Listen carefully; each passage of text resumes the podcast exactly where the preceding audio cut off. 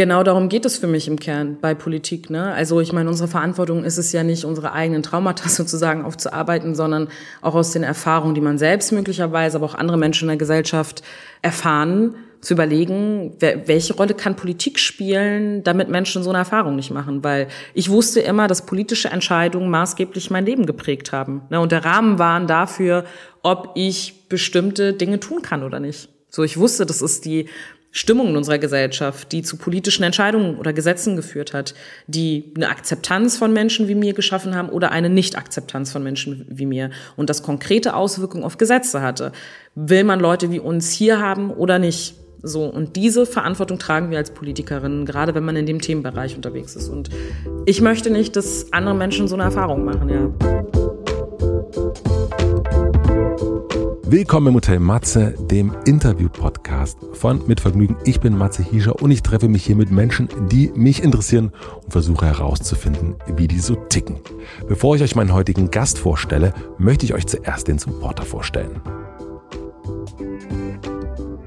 Mein heutiger Supporter ist Bookbeat. Bookbeat ist die beste App für Menschen, die Inhalte am liebsten hören. Und darum bin ich als Podcaster und Buchfan auch ein riesiger Fan von Bookbeat. Ob Neuerscheinung, Lieblingsbuch oder Klassiker, die Hörbuch-App bietet euch eine riesige Auswahl an Hörbüchern. Und wenn ihr mal auf der Suche nach neuen Inspirationen seid, könnt ihr in zwölf Buchkategorien mehr als 100.000 Hörbücher durchstöbern, bis ihr genau das Richtige für euch gefunden habt. Das Beste daran ist, dass ihr bei Bookbeat unbegrenzt hören könnt. Ganz egal ob 1, 2 oder 20 Hörbücher im Monat, alles ist inklusive. Ich habe gerade auf meiner Fahrt nach Südfrankreich Eskapade der Aufbruch in die Freiheit gehört von Marie Bäumer zur Vorbereitung für unser Gespräch.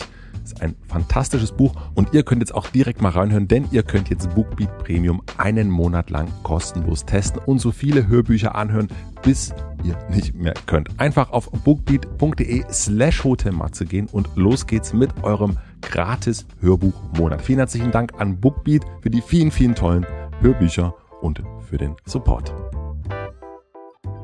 Und nun zu meinem heutigen Gast. Mein heutiger Gast ist Aminata Touré. Aminata ist Vizepräsidentin des Landtags in Schleswig-Holstein und Landtagsabgeordnete der Grünen. Wir haben uns ein paar Tage vor der Bundestagswahl unterhalten und wagen eine erste Analyse. Worüber wurde zu viel in der Wahl, worüber zu wenig gesprochen. Danach tauchen wir in ihre sehr, sehr spannende Biografie ein. Wir sprechen über ihre unverschämte Abi-Rede, ihren wichtigsten Lehrer und ihre Träume als Kind. Bis sie zwölf Jahre alt war, musste sie gemeinsam mit ihrer Familie um den Aufenthaltsstatus in Deutschland bangen. Das war ein wichtiger Antrieb für sie, selbst in die Politik zu gehen. Sie erklärt, wie ihr der Einstieg gelungen ist und sie sich eben nicht von den ganzen Fakten erschlagen lassen hat. In Schleswig-Holstein ist sie Sprecherin für Migration und Flucht, Antirassismus, Frauen- und Gleichstellung, Queerpolitik und Religion. Aminata erklärt mir ihre Aufgaben und den Unterschied zwischen Bund und Ländern und wie vertrackt und unnötig kompliziert das manchmal ist. Ihr werdet hören, wie frustriert Aminata darüber sein kann, aber auch mit wie viel Leidenschaft und Energie sie am Start ist. Wir sprechen über Prinzipien und Prinzipienverrat. Es geht um Macht und Ohnmacht und wie sie damit umgeht, wenn sie etwas tun muss, das eigentlich gegen ihre persönlichen Überzeugungen geht. Ich glaube, ich habe noch nie so einen guten und auch authentischen Einblick in die Landespolitik, aber auch in den politischen Betrieb im Allgemeinen erhalten. Ich wünsche euch viel Vergnügen im Hotel Matze mit Aminata Touré.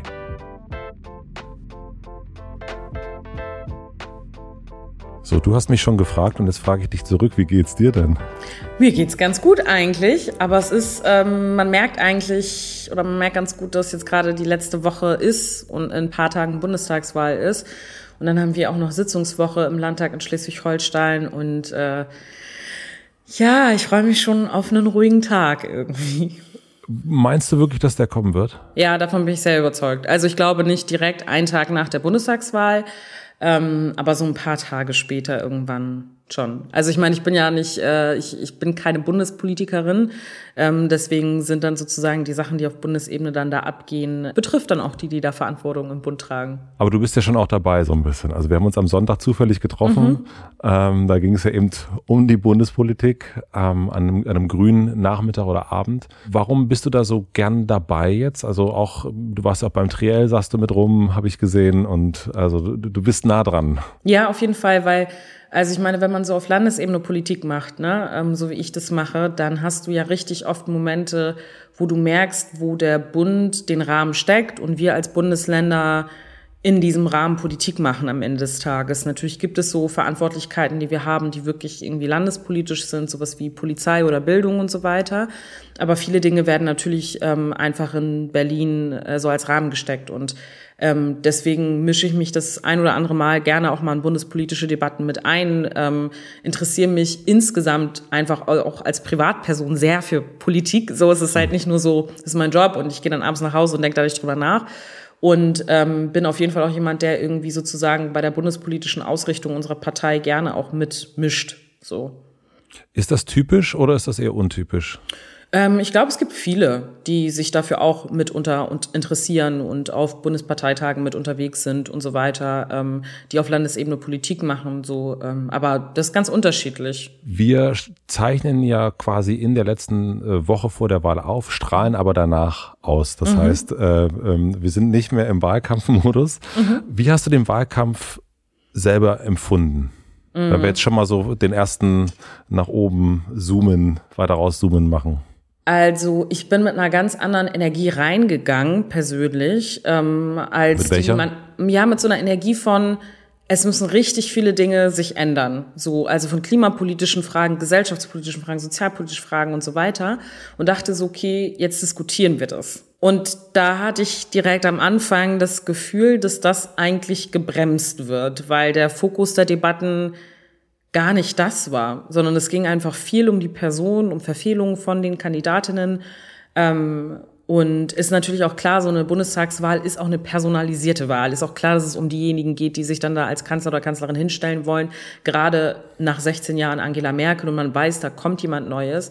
Aber es hat mich so ein bisschen frustriert zwischenzeitlich. Wann war der Moment für dich, okay, jetzt geht eine Wahl los, jetzt habe mhm. ich noch die Energie und glaube, hier geht es mhm. um ganz viele Inhalte. Mhm. Wann war das ungefähr so zeitlich einzuordnen? Ähm, ich glaube, also gerade für uns Grüne war das, glaube ich, schon der Moment, wo wir uns entschieden haben, mit wem gehen wir als äh, Kandidatin rein in die Wahl. So, ne? Und das war, glaube ich, ja na, nach den Osterferien irgendwann, irgendwann im Frühjahr. Und da war so ein Moment von, okay, let's go. So, ähm, wir fangen jetzt an, wir starten ähm, und hatten ja auch unfassbar krasse Zustimmungswerte. So. Ja, der Anfang war Wahnsinn. Ja. Der war Wahnsinn. Und es war schon so, oh Gott, schon fast ein bisschen Angst vor der eigenen Courage im Sinne von, Gott, jetzt gibt so viel Zuspruch und die Leute haben voll Bock drauf. Kann man dem gerecht werden? War auch so ein bisschen das Gefühl, so, ne? Und ähm, ja, dann ging es ja kurze Zeit später ähm, dann viel um sie als Person äh, und äh, den äh, Nebeneinkünften, das Buch und so weiter. Und äh, da war es eine andere Energie. Mhm. Warum hat sich das, also was mich daran interessiert hat und ich versuche jetzt, dass ich frage jetzt jemanden, der näher dran ist. Äh, und wenn du nicht, wenn du sagst, da kannst du nicht ehrlich dazu antworten oder nicht, dann lass wir es lieber raus. Mhm. Ich habe nicht verstanden, warum das also äh, mir war klar, dass das passieren wird. Also dass man sich mit der Person, die sich da hinstellt und sagt, ich mache das, egal welche Person das ist, dass man sich die genau anguckt. Ich habe nicht verstanden, warum diese Hausaufgaben nicht gemacht wurden. Also es fühlte sich so ein bisschen an wie so, aber Moment mal, also das hättet ihr doch, mm. also das, das, mm. das ist jetzt yeah. nicht, ja, also woran lag das, weißt du das oder? Also ich glaube, also wir haben das oder auch Annalena hat das immer wieder dann ja auch gesagt. Sie, wie, sie gesteht sich das ein, dass man Fehler gemacht hat, dass sie Fehler gemacht hat, dass man da ähm, hätte professioneller unterwegs sein müssen und so weiter und so fort. Und ich kann diese Antwort für das Team, das drumherum steht, gar nicht geben. Ich weiß ja. es nicht äh, aus erster Hand oder so. Und selbst wenn ich es wüsste, würde ich es nicht sagen. Aber Eben. ich kann ja trotzdem ähm, eine Vermutung ähm, sozusagen loswerden. Und ich glaube, es ist halt wirklich ähnlich wie ich das gerade selbst formuliert habe, ne? Du weißt, du bist in so einer Zeit, in der so viele Krisen da sind und da, wo so viele Menschen Antworten auch wollen. Und wir sind als Partei, ich will uns nicht in Himmel loben oder sonst was, aber wir sind so eine Partei, die sich eigentlich den ganzen Tag mit so Detailfragen auseinandersetzt. Wenn man bei uns mal bei so einer Gremiensitzung dabei ist oder auf einem Parteitag dabei ist oder so, ne, dann geht es immer viel darum, bis ins kleinste Detail Antworten auf alle möglichen Fragen zu geben. Und ich glaube, man hat sich vor allem mit dieser Frage sehr intensiv auseinandergesetzt. So dieses, so können wir alles inhaltlich beantworten und hat vielleicht dann so ein bisschen den Fokus verloren darauf, dass es in so einem Wahlkampf auch um genau solche Fragen geht. Ne? Also ähm, und man muss dazu halt auch sagen, es ist das erste Mal in unserer Parteigeschichte, dass wir das machen. Ich will jetzt gar nicht so entschuldigend unterwegs sein, aber es geht ja um die Frage von Selbstreflexion und Fehlereingestehen, wie konnte sowas passieren. Ähm, und ich glaube schon, dass das einfach krass ist. So, wenn man zum ersten Mal in der eigenen Parteigeschichte sagt, wir stellen uns hin, wir wollen Nummer eins werden, ähm, dann passiert einem sowas. Und ich glaube halt auch, ja, man hat das vielleicht auch ein Stück weit unterschätzt, wie sehr man, ähm, wie sehr man im Fokus stehen wird und wie sehr auch solche Fragen relevant sein werden. Mich hat auf jeden Fall irritiert oder was heißt irritiert? Ich weiß gar nicht, was das richtige Wort dafür ist, als dann nach dem Triell am Sonntag, nachdem wir uns gesehen haben, am nächsten mhm. Tag in der Bildzeitung ähm, das Thema äh, war, welche Schuhe hat Annalena getragen? Echt? Ja, also es war sozusagen ein ähm, ja, also es ein, ein Bild von ihren Schuhen drin. Crazy. Und, und ich war so, äh, okay, was, was, hat das jetzt, was mhm. soll uns das sagen? Also mhm. so, ähm, deswegen die Frage, auch da gerne Vogelperspektive, wie hast du diese Medienberichterstattung mhm. empfunden? Also, mhm. dass es eben ja, also es geht ja wirklich um vieles jetzt gerade mhm. und dass es dann am Ende um Schuhe geht. Also mhm. das ist jetzt sehr zugespitzt, logischerweise. Ja, ja, ne? also, total. Das ist extrem. Also ähm, an vielen Stellen äh, für total berechtigt in der Kritik und zwar allen Kandidatinnen gegenüber, nicht nur uns gegenüber, sondern ich fand viele Punkte wurden zu Recht aufgegriffen und diskutiert und ähm, auch angesprochen irgendwie. Und ich finde es ehrlich gesagt immer als Politikerin sehr schwierig, so eine Medienkritik zu machen, sage ich auch ganz ehrlich, weil ich finde, es ist halt eine Sache, wenn man zum Beispiel zu so einer Blattkritik intern eingeladen wird und dann wirklich mal ganz direkt sagt, so und so finde ich, wirkt es auf mich und dann können die damit anfangen, was sie wollen, so, ne? Aber es ist, glaube ich, dann für die ganz spannend, aber keine Ahnung, was das jetzt für die bedeutet. So eine Öffentlichkeit auch in so einem Podcast wie hier, ich finde es immer super schwierig, auf so medienkritisch sozusagen was zu sagen, weil ich finde, wir sind auch insgesamt in so einer Zeit, in der man sich davor hüten muss, bestimmte Institutionen und Strukturen, die wir haben, ähm, so schlecht zu reden. Also natürlich gibt es Bereich Berichterstattung, da wo man sich denkt, ah, hätte ich mir anders gewünscht und äh, warum schreiben die das? Aber ich finde, es gehört halt dazu. So und ähm, ich finde und ich möchte, oder sagen wir so rum, ich möchte keine Verhältnisse wie in den USA haben, so was äh, Politik und Medien angeht. Und ich finde deswegen auch teilweise, wenn Politikerinnen sich so harsch gegenüber Zeitungen äußern, finde ich es richtig problematisch, um ehrlich zu sein. So, weil ich mir echt denke, die Rolle von Journalistinnen und von Journalismus ist, uns kritisch zu beugen und äh, ins hart ins Gericht mit uns zu gehen, ob es uns passt oder nicht. Und da finde ich immer die Kritik an Journalismus total problematisch. Was ich mir aber inhaltlich an einigen Stellen, und das kann ich glaube ich schon deutlich machen und sagen, gewünscht hätte, wäre, dass bei einigen Themen der inhaltliche Fokus nochmal stärker ist. Also ich persönlich zum Beispiel arbeite ja an so Themen wie Frauen- und Gleichberechtigungsthemen. Und in meiner alltäglichen Arbeit geht es viel darum, Frauenhausfinanzierung, habe ich gleich auch eine Runde zu. Aber die Themen, um die es im Wahlkampf ging, mit Blick auf diese Themen, war Gendern. Mhm. So, und das ist schon was, was Journalismus mit Steuern und ähm, äh, selber organisieren kann, wonach frage ich eigentlich? Und das sind dann so Momente, wo ich denke so, come on, ich habe jetzt die 15. Anfrage zum Gendern und keine einzige zu Femiziden oder wie viele Frauen eigentlich Gewalt erfahren. Weißt du, also das sind dann so Momente, wo ich denke so, come on. so, und das nervt mich dann ehrlich gesagt. Ist das, weil es zu kompliziert ist? Ich glaube schon. Ich glaube schon. Und es ist ganz oft so, dass man gerne über Dinge diskutiert, da wo alle halt auch dazu sprechen können. Und dann gibt es so einen Teufelskreis. Alle reden drüber, weil überall aber auch darüber berichtet wird. Und dann ist es irgendwie so ein Teufelskreis, in dem man sich befindet. Und ich will auch überhaupt nicht sagen, ich bin kein Mensch, der sagt, oh, ist doch voll unnötig, über sowas zu sprechen und so ein Whataboutism und so, ne? Ich finde, man kann auch und soll auch über solche Fragen diskutieren. Aber wenn der Fokus nur noch Gendern ist, so, und ähm, Sprachverbote, dann ist das so eine komische rechtskonservative Agenda, die ich echt boah, anstrengend finde. Glaubst du, dass das eine Ablenkung war? Also Ja. weil ich habe mir irgendwann gedacht, das ist doch, kann doch nicht euer Ernst sein, Ja. dass das jetzt das Thema ist. Ja, total. Also man muss dazu ja auch sagen, also die Agenda in dem Punkt hat ja vor allem auch die CDU gesetzt. So, also ich weiß, dass der eine Kollege aus Hamburg ähm, ganz aktiv mit dem Thema vorhat, noch nie jemand was von dem gehört, ähm, mit dem Thema rausgegangen ist und irgendwie meinte, irgendwie man soll das Gendern verbieten in der öffentlichen Verwaltung und so weiter. Ähm, und damit ist er dann halt voll durch die Decke gegangen, so, ähm, weil er dieses Thema thematisiert hat. So und da muss man sich halt dann auf die Frage stellen, okay, wollen wir das mitmachen? Also allesamt, ne? von Politikerinnen über Journalistinnen, über Gesellschaft und so weiter und so fort. Aber dann sind Themen da, die werden dann diskutiert und es ist halt voll schwierig gegenzusteuern. So. Und kannst du dann aber auch sagen, wenn ich jetzt in diesem Gespräch sagen würde, lass uns doch unbedingt mal über das Gendern reden. Was ist denn deine Meinung dazu? Könntest du denn nicht auch sagen, mal ganz ehrlich, Matze oder Zeit online oder wer auch immer? Nee, also da habe ich jetzt wirklich, also Ja, lass das uns mache ich damals. aber auch. Ja, Machst du? Das mache ich genau. Und ähm, das ist aber keine News. Verstehst du? Also wenn ich halt sage in Interviews, ähm, also wenn ich, ich, ich habe Interviews abgesagt beispielsweise und habe gesagt, Ja. ich rede jetzt nicht übers Gendern, so, da habe ich keinen Bock, keine Zeit, keine Energie, andere Themen finde ich wichtiger. Ähm, oder ich sage dann in Interviews, ähm, ich finde, da, all das, was ich dir gerade gesagt habe, sage ich dann original genauso in Interviews. Und dann wird das auch mit aufgegriffen. Aber das ist, die News ist trotzdem eher über ein Genderverbot zu sprechen. So, ne? Und äh, von daher ist es immer voll schwierig, ähm, damit durchzudringen, wenn man sozusagen Gegengewicht damit ähm, schaffen möchte. Was würdest du sagen, worüber wurde während des Wahlkampfs zu wenig gesprochen? Also zu viel, würde ich sagen, gendern. Äh, da können wir uns, glaube ich, einigen. Aber was sind Themen oder ein Thema, wo du denkst, ach, das ist eigentlich schade, dass das irgendwie nicht wirklich ernsthaft besprochen wurde?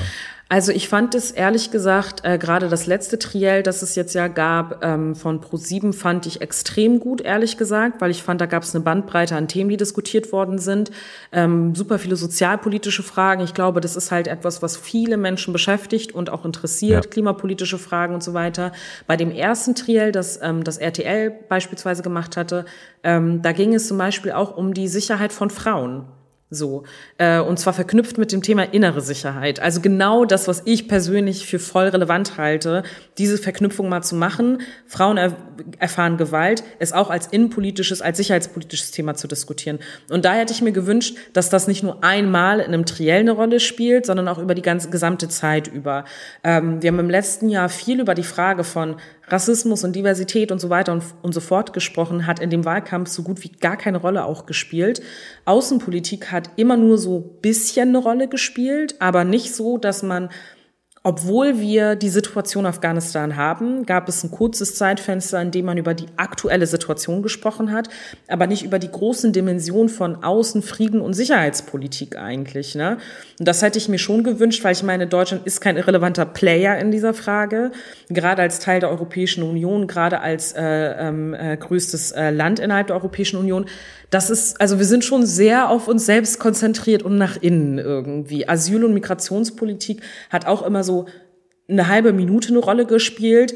Und wenn man sich dann aber Gedanken darüber macht, wie komplex all die Fragen sind, um die es geht und um die auch verknüpft sind miteinander, Klimapolitik, Migrationspolitik, Außen- und Sicherheitspolitik und so weiter, dann fehlte mir manchmal schon auch die Debatten darum, ja. Ist das auch da wiederum zu kompliziert, als dass man das dann irgendwie in so einem mm, Fünf-Minuten-Beitrag verarbeiten könnte? Ich weiß es nicht. Also ich glaube manchmal schon, manchmal nicht. Ich glaube, wenn man so an sich selbst denkt, auch so was sind so Sachen, die einen interessieren und die man irgendwie catchy findet, dann sind das schon auch oft, muss man ja auch mal selbstkritisch anmerken, die Stories über Personen. So, ne? Also wenn ich dann abends irgendwo mit Freundinnen oder so unterwegs bin und wir sind auch alles hochpolitische Leute, dann redet man trotzdem dann darüber, ob Laschet dies und das gemacht hat. So, ne? Also da ist man ja nicht frei von. So, also deswegen kann ich den Vorwurf auch überhaupt gar nicht ähm, in Richtung Journalismus oder so formulieren. Ich glaube, dass wir alle Teil dieses Problems sind, dass die Aufmerksamkeitsökonomie so ist, wie sie ist. Ähm, und äh, wir selber als Parteien es aber möglicherweise auch nicht schaffen, selber Schwerpunkte dann deutlich genug nach vorne zu tragen. Irgendwie. Also ich finde es auch spannend, sich das rückblickend irgendwann dann nochmal so wirklich so von Sozial- und Politikwissenschaftlerinnen sich das nochmal anzuhören, was für eine Analyse die dann starten werden, weil irgendwie Voll. ist es komisch. So, also ich kenne so viele Leute, die sagen oder auch schreiben im Netz und so weiter, ich habe so Bock, dass diese Bundestagswahl vorbei ist, kein Bock mehr da drauf. Und ich finde das eigentlich voll furchtbar, diese Aussage. So, weil eigentlich sind das voll viele Leute, die eigentlich voll Vertrauen in unsere demokratischen Strukturen haben, eigentlich auch voll Vertrauen in Politik haben und so weiter, aber trotzdem einfach nur genervt waren. Und eigentlich sollte das so ein krasser Politisierungsmoment für eine gesamte Gesellschaft sein, so eine Bundestagswahl. Und wenn Leute einfach nur sagen, ich bin genervt davon, dann sitze ich da nicht so, scheiße, ey.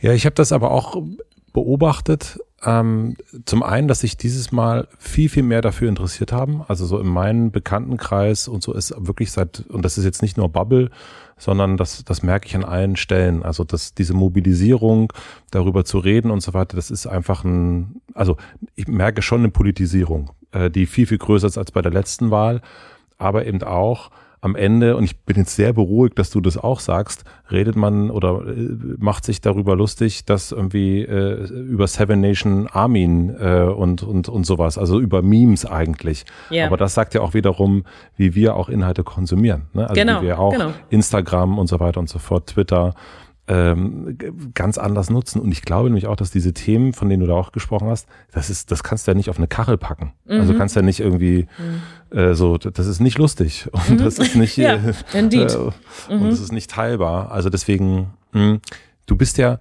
schon sowieso sehr jung für die Politik, das ist ja auch schon mhm. oft thematisiert worden. Merkst du, also kannst du da etwas von deiner jüngeren Welt noch dazu bringen, was da vielleicht fehlt? Also erstmal würde ich mich gerne so jung fühlen, wie man mir es immer sagt. Komm. Komm. nee, ist mir letztens wieder aufgefallen, weil ich gedacht habe, so, ey, ich habe so oft Rückenschmerzen, ne? Und ich fühle mich einfach, also ich höre jeden Tag, du bist doch so jung, Amina. So, oder Aminata. Und ähm, naja, Randnotiz. Du hast ähm, auf jeden Fall die, wenn ich das so sagen darf, von der Entfernung, du hast auf jeden Fall von allen PolitikerInnen, mit denen ich je zu tun hatte, die feschesten Nägel. Ja, da bin ich auch sehr stolz drauf, um ehrlich ja. zu sein. Also ich pflege die auch sehr intensiv und es ist, ist, mir auch immer sehr wichtig, dass die strong sind. Naja. Stronge Nägel, schwacher Rücken. genau. Das beschreibt mich. Oh Gott, das ist echt traurig. Das, ähm. ist, das, das ist die Überschrift. Nein. Wobei ich, ich, ich werde jetzt immer besser, was mein äh, stronger Rücken angeht, weil ich habe echt gerade durch diesen Job auch und die viele sitzen angefangen, irgendwie meinen Rücken mehr zu trainieren und so weiter, weil das einfach nicht mehr geht. Egal, andere Geschichte. Was kann ich äh, an jungen Perspektiven sozusagen mit in die Politik einbringen? Ich glaube, es ist einfach erstmal schon die gesamte Lebenswelt. So, ne? Also Debatten, die man führt. Ähm, äh, Netzwerke, die man checkt oder von denen man Teil ist und so weiter. Das ist schon sowas, was ich sozusagen immer wieder auch versuche mit reinzubringen. Genauso habe ich das aber auch bei älteren Kollegen und Kolleginnen, die auch in einer ganz anderen Lebensrealität stattfinden, dass die mir halt dann teilweise so Sichtweisen deutlich machen oder erklären. Wobei man ja auch sagen muss, dadurch, dass unsere Gesellschaft ja schon eine sehr alternde ist, ist die Perspektive älterer Menschen schon die, die dominant ist und die, die Perspektive jüngerer Menschen ist die, die oft nicht gesehen wird. Und das versuche ich schon auf jeden Fall in, in, in Runden immer wieder auch zum Ausdruck zu bringen, was für Dinge einen beschäftigen und äh, auch eine Herangehensweise an Politik, wie man unterwegs ist, wie man versucht, politische Inhalte zu vermitteln, zu, dafür zu kämpfen und so weiter, ja. Lass uns doch mal apropos jung äh, äh, zehn Jahre zurückgehen. Da warst du auf jeden Fall noch jung. Äh, jünger. ich bin dieses Jahr 30. Ich fühle mich, ich fühle mich echt nicht mehr so jung. Was soll ich denn sagen? Wie alt bist du denn? Schätz mal. Ich weiß es nicht, ehrlich gesagt. Ich, ich, ich kann jetzt nicht sagen, wie alt du bist. Und ich habe das, weiß am Sonntag, ne, als wir da bei der äh, ähm, bei der Veranstaltung waren, da habe ich äh, bei meinem ähm, Bundesgeschäftsführer so falsch geschätzt, der war richtig sauer auf mich. und ich dachte, er wäre irgendwie 25 Jahre älter als ich. Und dann stellte sich irgendwie heraus, ich glaube, dass er 10 oder 15 Jahre älter ist als ich oder so. Komm, aber den Spaß 15. müssen wir uns jetzt, den Spaß müssen wir uns jetzt trotzdem machen. Also, okay. ich guck nochmal in die Kamera. Äh, du guckst nochmal in die Kamera. Okay, dann sage ich, du bist 40. Na, das ist doch gut, 41. 41, okay, gut, dann liege ich schon ja, richtig. Aber es ist so unangenehm, wenn man so falsch liegt und die Leute voll angefasst sind davon. Liebe Grüße an Micha an der Stelle. Ja, das ist aber auch albern, da irgendwie angefasst zu sein. Also ich habe auch festgestellt, dass Robert Habeck auch jetzt gefühlt 70 ist, als ich ihn auf der Bühne gesehen habe. Der sah nämlich auch etwas gezeichnet aus, sag ich mal. Es sind äh, anstrengende Wochen. Ey. Meine Güte. Ich, was ja. der da alles abreißt, so. Ja. Aber wir kommen nochmal zurück. Also zehn Jahre. Äh, ich habe irgendwo gelesen, und aber nicht den Inhalt gefunden, deine Abi-Rede. Mhm. Du hast so gesagt, dass du sehr, sehr stolz darauf warst, dass du in deiner Gemeinschaftsschule Faldera, ich hoffe, das habe ich richtig mhm. ausgesprochen, ja. äh, deine Abi-Rede halten durftest. Worüber hast du gesprochen, dass dir das so in Erinnerung geblieben ist? Ähm, ja, lustigerweise habe ich eine relativ unverschämte Rede gehalten. Ich habe die letztens wiedergefunden. Und, Aber sie ist ähm, nicht in deinem Buch drin, das hat mich gewundert. Nee, das stimmt. Die ist nicht im Buch drin, vielleicht weil sie so ein bisschen unverschämt war. Ähm, wir hatten halt folgende Situation. Wir hatten halt Abi, ich war Schulsprecherin und ich habe gesagt, ich will unbedingt diese Rede halten. Ich habe schon immer gerne Reden gehalten und habe dann, dann so eine Rede formuliert. Und ehrlich gesagt ist sie aber vom Stil her, das fand ich so witzig, weil ich die irgendwann mal vor kurzem wiedergefunden habe oder meine Schwester, ist die ähnlich, wie ich heute noch Reden halte. Also so vom Aufbau und wie ich das, also voll spannend zu sehen, dass äh, damals äh, ich schon ähnlich äh, Reden gehalten habe. Und da war es aber so in, äh, bei, bei meinem Jahrgang, dass äh, unser Oberstufenleiter leider das verbaselt hatte mit den Abi-Noten. Und die schriftlichen Noten unseres Abis ähm, haben wir erstmal bekommen, haben uns alle gefreut, wie die Ergebnisse waren, waren so, ach, lustig ist ja ein bisschen wie das Probe-Abi, die Noten. So, ähm, mhm. dann bringt das Probe-Abi ja wirklich was. So, und dann rief der irgendwie zwei Tage später an bei jedem Einzelnen, jeder Einzelnen und meinte halt, leider waren das die falschen Abi-Noten. Mhm. Äh, das sind nicht eure echten, sondern die vom Probe-Abi haben wir euch leider nochmal geschickt. Und das hieß halt, wir hatten alle, bis auf, glaube ich, eine Person, alle schlechtere Abi-Noten. Mhm. So, und die werden ja mal vier oder fünf gerechnet, je nachdem, wie viele Kurse man da hatte bei uns äh, in der Schule. Und das heißt, bei allen hat sich das Abi verschlechtert. Und wir waren halt inmitten vom Üben für die mündliche Prüfung. So, und hat sich dann so ausgerechnet, ich brauche neun Punkte, ich brauche zehn Punkte, elf Punkte, um dann dies und dies Abi zu haben. So, und ich war halt immer schon sehr ehrgeiziger Mensch und dachte so, okay, wenn ich jetzt irgendwie da elf Punkte mache, dann kriege ich ein 1,7 Abi oder was weiß ich was. So, und dann stellte sich aber halt mit den schriftlichen Noten heraus, dass es eigentlich so ist, dass ich überall in die Nachprüfung gehen musste, mündliche, und überall 14 bis 15 Punkte machen müsste, um dann auf so ein 1,7 Abi zu kommen. Und war komplett am Ende und war todessauer auf meinen Oberstufenleiter und habe das dann parodiert in dieser Rede. Und wie und hast du das gemacht? Ich habe ich habe eine relativ unmögliche Rede gehalten, wirklich, weil ich habe sie gelesen und gedacht, ich bin echt frech gewesen. Ähm, ich habe irgendwie gesagt, dass ich mir irgendwie vorgestellt habe, dass er irgendwie ein Boxsack wäre oder sonst was. Und dass ich da, ja, wow. völlig unmöglich, richtig unmöglich. Ich habe das gelesen und der war auch ein bisschen, also die ganze Bude hat gelacht. Also ich habe jeden entertained in diesem Raum und habe dann noch so abgeschlossen mit irgendwie, keine Ahnung, ähm, ähm, was für eine Aufgabe wir haben, wenn wir die Schule verlassen und so weiter. Also es ist schon politisch geendet irgendwie oder sozusagen mit einer Vision, was wir jetzt alles so machen müssen. Ähm, aber am Anfang ihn halt so ein bisschen ins Lächerliche gezogen und ihn parodiert so. Und der fand das gar nicht witzig. Und ich fand das damals mega übertrieben von dem, dass er das gar nicht witzig fand. Und dann habe ich diese Rede noch durchgelesen, dachte so, ja, okay, now I understand why you ain't laughing. Weil das war echt ein bisschen frech so. Ähm, aber trotzdem fand ich insgesamt das halt einfach cool, so eine Abschlussrede halten zu dürfen und dann nochmal so ein bisschen zu sagen, welche Richtung das für uns geht. So, ja. Ich habe mir natürlich vorgestellt, dass du da irgendwie so eine, so eine völlige Empowerment-Rede hältst und irgendwie so äh, inspirational Quotes ohne Ende yeah. pumpst. Und ja. aber dass du deinen äh, Oberstufenleiter hochnimmst, das, das hätte ich nie gedacht.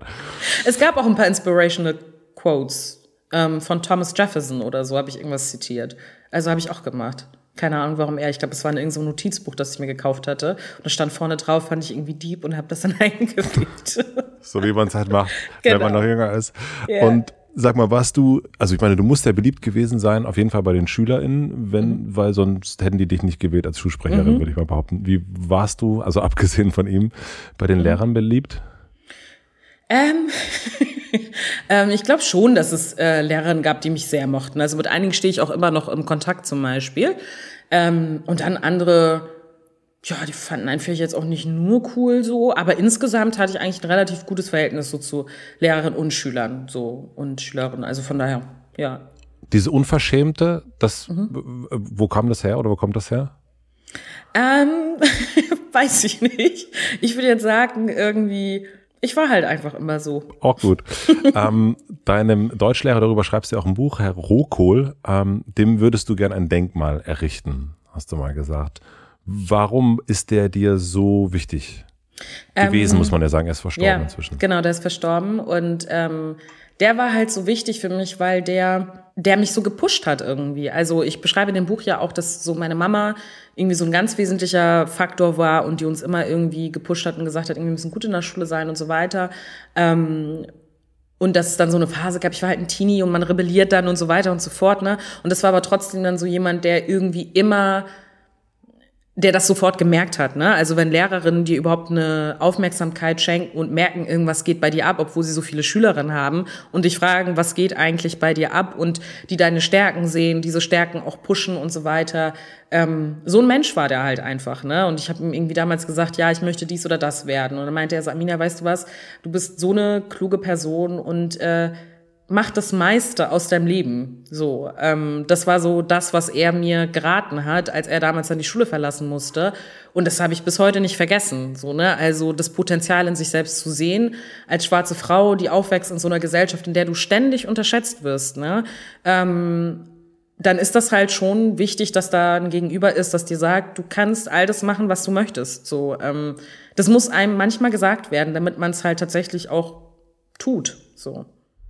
Was wolltest du werden? Also was hast du gedacht, was du werden wirst und was hat er dir dann ausgeredet? Ähm, ich wollte, also ich hatte ganz viele Berufswünsche. Ich wollte damals Botschafterin werden. Dann hatte ich mhm. aber ähm, zu dem Zeitpunkt, äh, ich hatte ihm so einen Brief geschrieben und hatte ihm halt gesagt, irgendwie, dass ich das traurig finde, dass er die Schule verlässt und so weiter. Und hat halt gesagt, dass ich unbedingt Lehrerin werden möchte, weil er halt für mich ein Riesenvorbild war. So und äh, ich dann unbedingt die gleiche Rolle haben wollte. Und ich finde es bis heute ein richtig toller Beruf, um ehrlich zu sein, gerade wenn man so ein Lehrer ist, wie er es war. Ne? Und dann meinte er halt auch, dass es ein wunderbarer Beruf ist und gar keine Frage, dass es toll ist, so ähm, diesen Job zu machen. Ähm, aber dass, wenn ich etwas anderes machen möchte und mehr machen möchte, dann soll ich das machen. So und dass ich alles Mögliche vom Leben verlangen kann. So. Und das fand ich irgendwie total cool, weil ich meine, ich finde, es ist jetzt ja auch kein Berufsbild, bei dem man denkt so, ach Mensch, das sollte sie aber jetzt nicht machen oder so, ne? Oder mhm. das ist irgendwie kein ehrbarer Beruf oder so. Ähm, und deswegen, ähm, es ging eigentlich mehr darum, ich hätte auch jeden anderen Beruf sagen können, ne? aber es ging einfach darum, dass er gesagt hat, mach das, was du wirklich machen möchtest, so. Und da hat er was rausgekitzelt, was auch in mir drin war, so, ne? Mhm. Und einfach nicht gesagt, was du machen sollst, sondern einfach trau dich. Genau. Das zu machen, was, was wirklich, was du wirklich willst. Genau. Also nicht bescheiden sein, sondern unverschämt sein. Genau, genau. Unverschämt, da sind wir wieder. Was ist deine erste Erinnerung an Politik? Du stellst so viele Fragen, die ich noch nie gehört habe. Das ist ähm, interessant. Ich muss echt nachdenken. Weil inzwischen war ich schon so bei so vielen Formaten und Sachen so da, wo man manchmal die Antwort dann schon weiß. Was ist meine erste Erinnerung an Politik? Bestimmt irgendwie sowas wie Nachrichten gucken mit meinen Eltern. Weil die super viele Nachrichten geguckt haben. Und ähm, wir dadurch irgendwie früher, damals war das ja so, man hatte nur ein Fernsehen und ähm, da konnten wir mal unsere Serie nicht gucken. Und deswegen saßen wir immer mit davor und waren so, wann ist das vorbei? Und wir haben halt immer französische und dann deutsche Nachrichten oder erst deutsche und dann französische Nachrichten geguckt. Ähm, irgendwie sowas. Und so ganz aktiv ist auf jeden Fall auch so äh, Bundestagswahl, ähm, als Schröder gewählt worden ist und dann später als ähm, Merkel dann äh, Kanzlerin wurde. Das sind auch noch so aktive Erinnerungen, die ich habe. So. Und ging es dann in der Politik zu Hause um die Politik von Deutschland oder ging es auch um die Weltpolitik? Sowohl als auch. Sowohl ja. als auch. Also die Politik hier, äh, was hier so abgeht, aber wir haben halt auch viel, oder die haben auch viel, meine Eltern halt vor allem, ich meine, ich war keine Ahnung, sechs oder so, ich hatte nicht so viel zu sagen, ähm, aber die haben halt viel über die Weltpolitik diskutiert so und haben halt echt so immer so politische Debatten geführt, so ja. Und hatten die unterschiedliche Meinungen? Auch mal, ja, auf jeden Fall. Ja, auf jeden Fall. Es war, es war auf jeden Fall ein politischer Austausch, so, ne? Aber auf so einem, ich meinte das irgendwo letztens schon mal, dass ich die halt voll bewundert habe. Ich fand die halt immer so mega cool und smart, weil die halt so über das Weltgeschehen so diskutiert haben und dann irgendwie so ihre Position, dachte ich so, coole Eltern, die ich da habe. Sehr gut, ja. In deinem Buch, da schreibst du so sinngemäß, ihr wart arm, weil politische Entscheidungen dazu geführt haben, dass deine Eltern ihre erlernten Berufe nicht ausführen konnten. Mhm. Kannst du das ein bisschen ausführen? Also ja. zum einen, naja, fang, führ mhm. erst mal aus, dann frage ich ja. vielleicht. Also ähm, viele Menschen, die in erster Generation hier in Deutschland äh, waren, so wie meine Eltern beispielsweise, haben im, in der Heimat oder im Ausland ja oft einfach Berufe erlernt, äh, studiert oder eine Ausbildung gemacht oder sonst was. Sie kommen Und, aus Mali. Äh, genau, meine Eltern kommen aus Mali, genau. Und ähm, ich habe das ganz oft auch, wenn ich zum Beispiel im Taxi sitze und Taxifahrer mir das beispielsweise auch erzählen, ne, was sie gelernt haben und dass man, dass es hier nicht anerkannt worden ist, ne, also ausländische Abschlüsse hier nicht anerkannt worden sind und meine Eltern halt immer im Niedriglohnsektor gearbeitet haben und immer aufstocken mussten, ne, also wir sind halt vier Mädels Und am Anfang hatten sie sowieso ein komplettes Arbeitsverbot und durften nicht arbeiten, wie das viele Menschen, die äh, ähm, auf der Flucht waren und äh, in Asylunterkünften äh, leben, kennen oder nachrangiges Recht haben zu arbeiten. Erstmal checkt man ab, gibt es irgendjemand mit einer deutschen Staatsbürgerschaft oder jemand mit einer EU-Staatsbürgerschaft ähm, ähm, und dann darf erst eine Asylbewerberin dann arbeiten. Also all diese Regeln gibt es ja auch noch nach wie vor und so weiter. Das heißt, die haben immer einfach wirklich richtig, richtig schlechte Jobs gehabt, von denen du einfach nicht leben konntest. Und das versuche ich ein Stück weit deutlich zu machen an dem Beispiel, betrifft aber nicht nur meine Familie, sondern viele andere auch. Das hat sich zum Glück inzwischen etwas verbessert. So, also es gibt inzwischen wirklich auch eine politische Veränderung, dass man versucht, ausländische Abschlüsse anzuerkennen und vor allem Umqualifizierungsmaßnahmen auch zu machen. Da muss man sagen, hat Deutschland einfach und auch die Politik ein Stück weit gelernt, weil man auch gemerkt hat, dass es einfach keinen Sinn macht, bei dem Fachkräftemangel, den man hat, Leute die Berufe nicht ausüben zu lassen. Und natürlich gibt es Unterschiede in den unterschiedlichen Ländern, aber da ist ja ein Grundverständnis dann einfach da von bestimmten Berufen und es ist eigentlich viel leichter, Leuten zu sagen, mach hier mal irgendwie eine dreijährige Umschulung, dann hast du die gleiche Qualifikation als im Unterschied zum Beispiel wie bei meiner Mama, die hat halt studiert und ist zur Schule gegangen und so weiter. Und es war aber so, als hätte sie noch nicht mal einen Hauptschulabschluss gehabt in Deutschland. Also gar keinen Abschluss. So, und solche Sachen sind dann halt einfach, ähm, ja, das sind dann halt Steine, die einem im Weg gelegt werden. So. Was hätte sie in Mali sein können und was war sie dann hier? Ähm, sie hat Wirtschaft studiert und mein Vater hat Jura studiert und ähm, hier war es halt, äh, ja, so als hätten sie nichts studiert. So. Was haben Sie dann gemacht? Meine Mama hat zum Beispiel als Reinigungskraft gearbeitet, als Altenpflegerin gearbeitet. Äh, was sie, also als Altenpflegerin hat sie sehr, sehr gerne gearbeitet. Ähm, das war ein Job, mhm. den sie sehr gerne gemacht hat. Mein Vater hat tausende Jobs gemacht, von Tapezierer bis hin zu, also so Maler, ähm, bis hin zu in der Fleischfabrik irgendwie hinten im Lager gearbeitet und tausende solche Jobs halt einfach. Immer so das, was irgendwie gepasst hat und was die Kids so um über die Runden bringt, so, ne? Ist dir das bewusst gewesen? Mir ist es total bewusst gewesen, ja. Du zitierst an einer Stelle äh, die Poetin Rupi Kaur. Mhm. Sagt, sagt man das so? Kaur? Ja, ja, ja. Rupi Kaur. Ja. Äh, my mother sacrificed her dreams so I could dream. Mhm. Ähm, wovon hast du geträumt? Oder vielleicht auch du und deine Schwestern? Erstmal in Deutschland bleiben zu können. Mhm. Überhaupt. Das war der größte Traum. Ähm, und danach waren das so Sachen wie, ja, also ich wollte halt lange Zeit Botschafterin werden und dachte so, das wäre so ein richtig nicer Job, das machen zu können. Und dann einfach, ja, so die Möglichkeit zu haben, wie alle anderen hier zu leben, zu studieren und äh, ja, Sachen machen zu können. Also einfach Möglichkeiten haben? Genau, Chancen, ja. Und du hast ja schon erzählt, dass du so, dass die Unsicherheit da war, ne? Also mhm. bis zu zwölf war die Unsicherheit mhm. da, dass du, dass ihr abgeschoben werden könntet. Mhm. Wie sehr prägt dich das bis heute? Also was ist, das ist ja so eine, ähm, ich erlebe das ganz oft bei KünstlerInnen, die ich spreche, die haben irgendeine Art Mangelempfinden. Mhm. Irgende, irgendeine Aufmerksamkeit nicht gekriegt mhm. und dann auf die Bühne. Äh, und das wirkt noch heute. Und jetzt, und, und jetzt versuchst du gerade eine Parallele zu mir zu ziehen, jemand, die jetzt auch auf der Bühne gerne steht. Nein, nee, ich versuche, wie das so wirkt. Also äh, so frühe Erfahrungen, die prägen ein Jahr. Und, ja, und dieses, diese Erfahrung, das könnte morgen hier alles zu Ende sein. Mhm. Ich kann mir nicht vorstellen, dass das irgendwie nicht bei dir irgendwie noch irgendwas so nicht, nicht, nicht da ist. Ja, auf jeden Fall. Also ich glaube schon, dass das, so wie du selber halt schon meintest, irgendwie, natürlich prägt einen das und so Mangelerfahrungen, die man macht, die lösen sich ja nicht auf. Aber man, mhm. also ich persönlich versuche zumindest drüber nachzudenken, dass ich in einer anderen Lebenssituation bin, als ich es damals war, so, ne, aber ähm, so ganz weg geht es, glaube ich, nicht. So, also ich kenne viele Leute in meinem Umfeld, jetzt unabhängig davon, was für Berufe sie haben, ähm, dass sie das schon auch die ganze Zeit mit beschäftigt irgendwie so und man immer irgendwie sich denkt, okay, ich bin halt nicht mehr zwölf Jahre alt so, sondern ich bin jetzt eine erwachsene Frau und habe meinen Abschluss gemacht und dies und das kann tausend Sachen machen.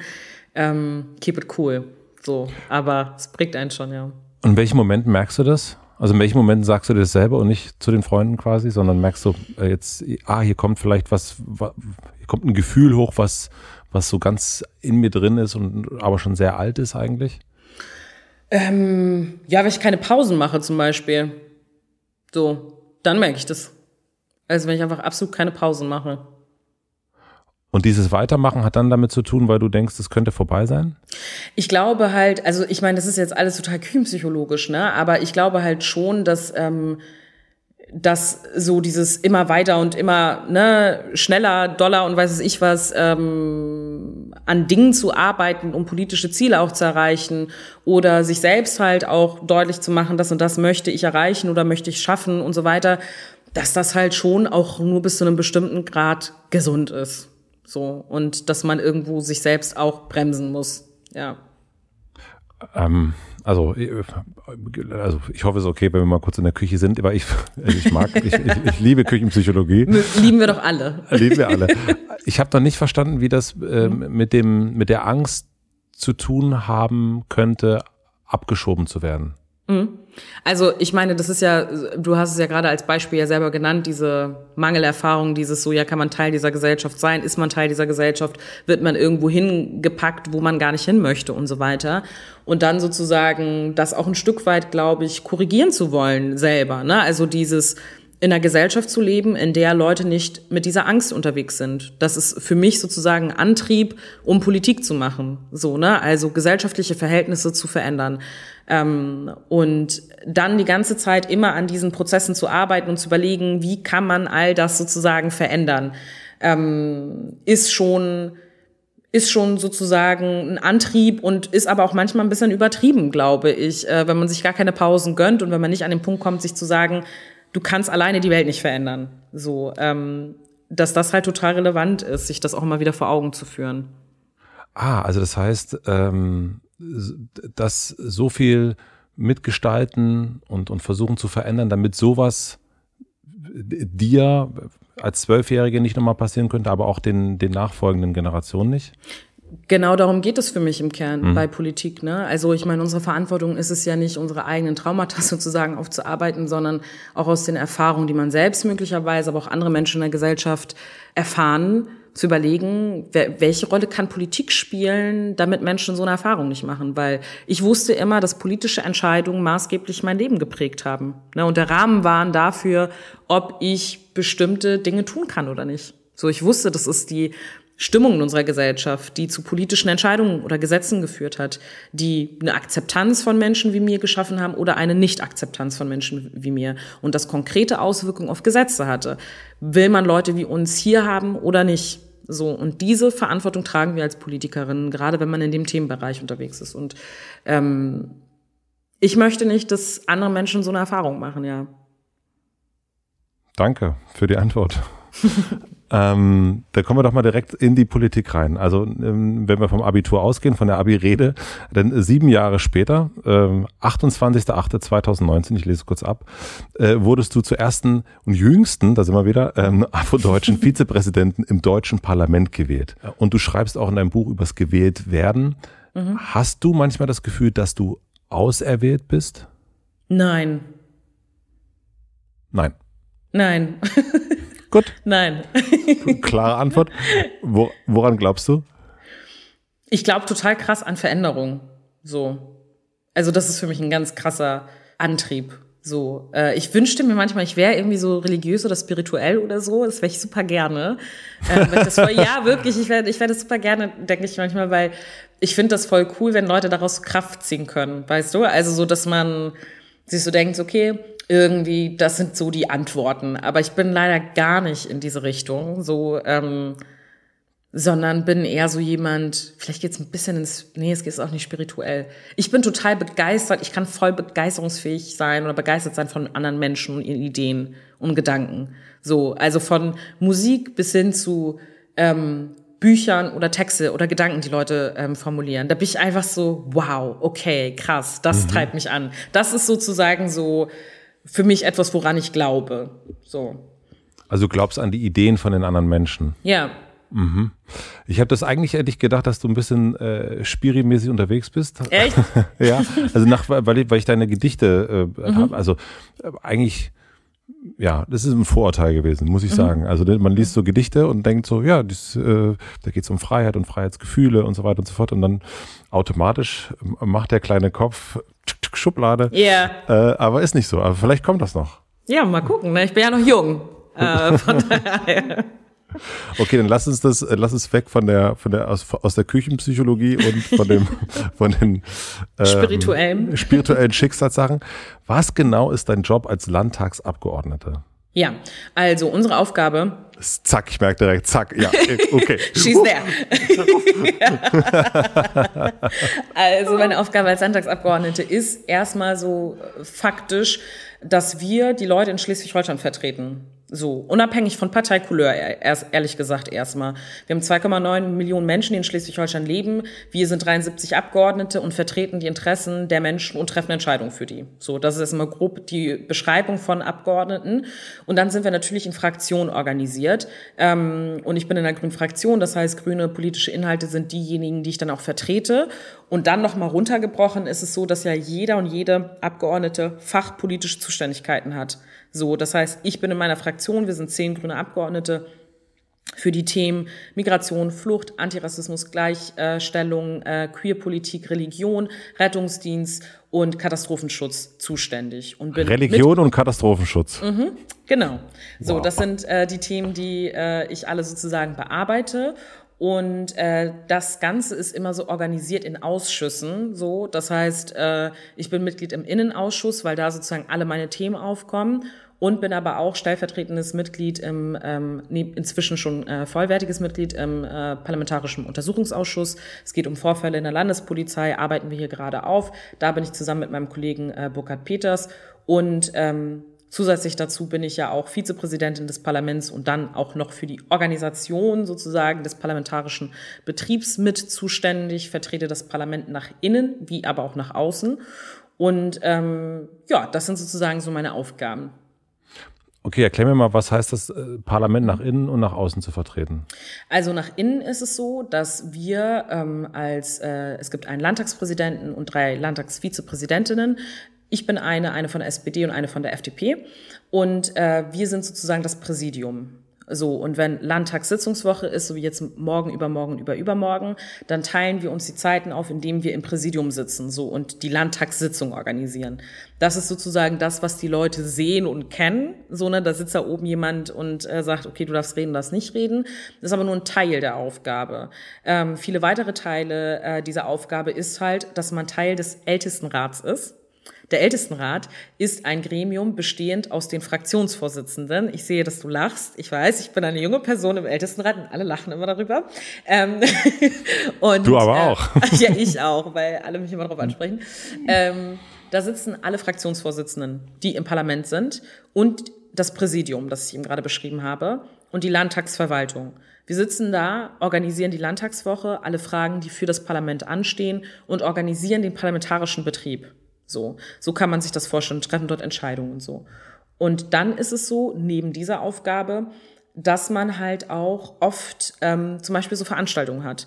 Zum Beispiel die Bundeswehr hat eine Kommandoübergabe. So, und da wollen sie einen Vertreter oder eine Vertreterin des Landes haben, die mit dabei ist und die diese Prozedur mit begleitet. Oder am Freitag habe ich eine Veranstaltung, da wo die jüdische Gemeinde ähm, ein Konzert gibt. So, da wollen sie auch, dass eine Vertreterin des Landes mit dabei ist. Und da bin ich dann auch mit dabei. Oder, oder, oder. Das sind ganz, ganz viele Termine. Ähm, Tag der deutschen Einheit in Dänemark. Äh, da habe ich gerade eine Anfrage bekommen, ob ich zusammen mit dem Ministerpräsidenten äh, nach Kopenhagen fahre. Ich muss das leider absagen, weil ich da keine Zeit habe in der Woche. Ähm, aber solche Termine sind das von bis und, und du repräsentierst das Land am Ende des Tages äh, und das Parlament und die Abgeordneten an der Stelle. Und das ist so die Aufgabe, die man hat. Das heißt, also wenn ich das, ich versuche das nochmal so zusammenzufassen, ob ich es richtig verstanden habe. Also einerseits bist du dafür da, die Interessen der Menschen zu vertreten, die in deinem Bundesland leben und da vor allen Dingen in der grünen Fraktion mit einem grünen Fokus und da aber nochmal speziell auf deine Themen äh, Religion genau. und äh, Katastrophen. Bla, bla, bla, genau, genau. genau. Das heißt, das eine, das, das ist äh, sozusagen von außen nach innen also ne, Vertreten der Menschen nach innen. Und dann bist du aber gleichzeitig im Innen dafür zuständig, dass dieses Innen organisiert ist nach innen und nach außen wiederum. Also genau. das Innen, ich, ich, nenne das jetzt mal so Projektmanagement, also mhm. wer ist wann wo, so, ja, ist das richtig? Ja, kann man grob so beschreiben, ja. ja. Oder Menschen oder, oder Kollegenmanagement. Genau. Und dann hast du sozusagen noch die dritte Aufgabe ist, das alles eine Repräsentanz zu geben. Genau. Zu sagen, ich bin da, äh, wenn es ein jüdisches Konzert geben Genau. soll, zum Beispiel. Genau. Okay, das sind sozusagen diese drei, äh, eben. aber es ist ja schon sehr verschiedene Sachen oder verschiedene Sachen, die Ebenen. da so angesprochen werden, verschiedene Ebenen, ne? Voll, total. Ist das normal? Ähm, wenn man die Rolle hat, schon. So, ne? Also, Also diese ähm, Rollen sind es ja eigentlich Genau, Grunde, diese ne? Rollen, genau, du sagst es. Äh, wenn man diese Rollen hat, dann ist das genauso. Ähm, und es gibt auch sozusagen so ganz dezidierte Termine, wo ich als Vizepräsidentin unterwegs bin, da wo ich auch nicht parteipolitisch jetzt so sage und die Grünen sind die geilsten und so weiter, sondern da wo ich wirklich die Rolle als ähm, in dem Moment dann äh, als Parlamentspräsidentin sozusagen einnehme und ähm, aus so einer staatlichen Verantwortung heraus eine Rede halte oder eine Position oder die Bedeutung von Parlament nach draußen trage. Ähm, wenn ich aber auf einer Veranstaltung bin, wo ich dezidiert als grüne Abgeordnete unterwegs bin, dann hau ich auch gegen die anderen. So, ne? Also, aber das würde ich in der Rolle als Vizepräsidentin nicht tun, so, sondern nur in meiner Rolle als grüne Abgeordnete stehe ich dann da und sage dann, ähm, wofür wir sozusagen stehen und bin dann da ähm, im Konflikt mit den anderen im Sinne von Austausch oder man hat da ne, irgendwie eine Debatte, äh, Podiumsdiskussion, whatever. So. Ähm, und natürlich als Vizepräsidentin ist es nicht nur so, dass du sozusagen einfach nur aus von einem Blatt Papier vorliest und da nicht eine persönliche Note mit reinbringen kannst oder so, ne? Ähm, sondern ich persönlich mache ja auch Politik aus tiefster Überzeugung, dass eine parlamentarische Demokratie eine richtige und eine gute ist. Deswegen freue ich mich total, diese Rolle einnehmen zu dürfen und das auch nach außen tragen zu dürfen, weil unabhängig von den parteipolitischen Prägungen und Färbungen und so weiter, ist es halt voll wichtig, das immer hochzuhalten und deutlich zu machen, warum es so wichtig ist, dass wir diese in dieser Demokratie leben. So und äh, das ist für mich auch so ein politischer Anspruch. So, und deswegen habe ich mich voll gefreut, als dann die Situation da war, dass ähm, wir diesen Posten belegen konnten. Äh, haben wir innerhalb der Fraktion drüber gesprochen, wer soll das machen. Ich habe gesagt, ich habe Bock drauf und die anderen meinten auch, sie könnten sich das super vorstellen, dass ich das mache. Und äh, macht das seit zwei Jahren, ja. Was ist der Unterschied zwischen Bund und Länder?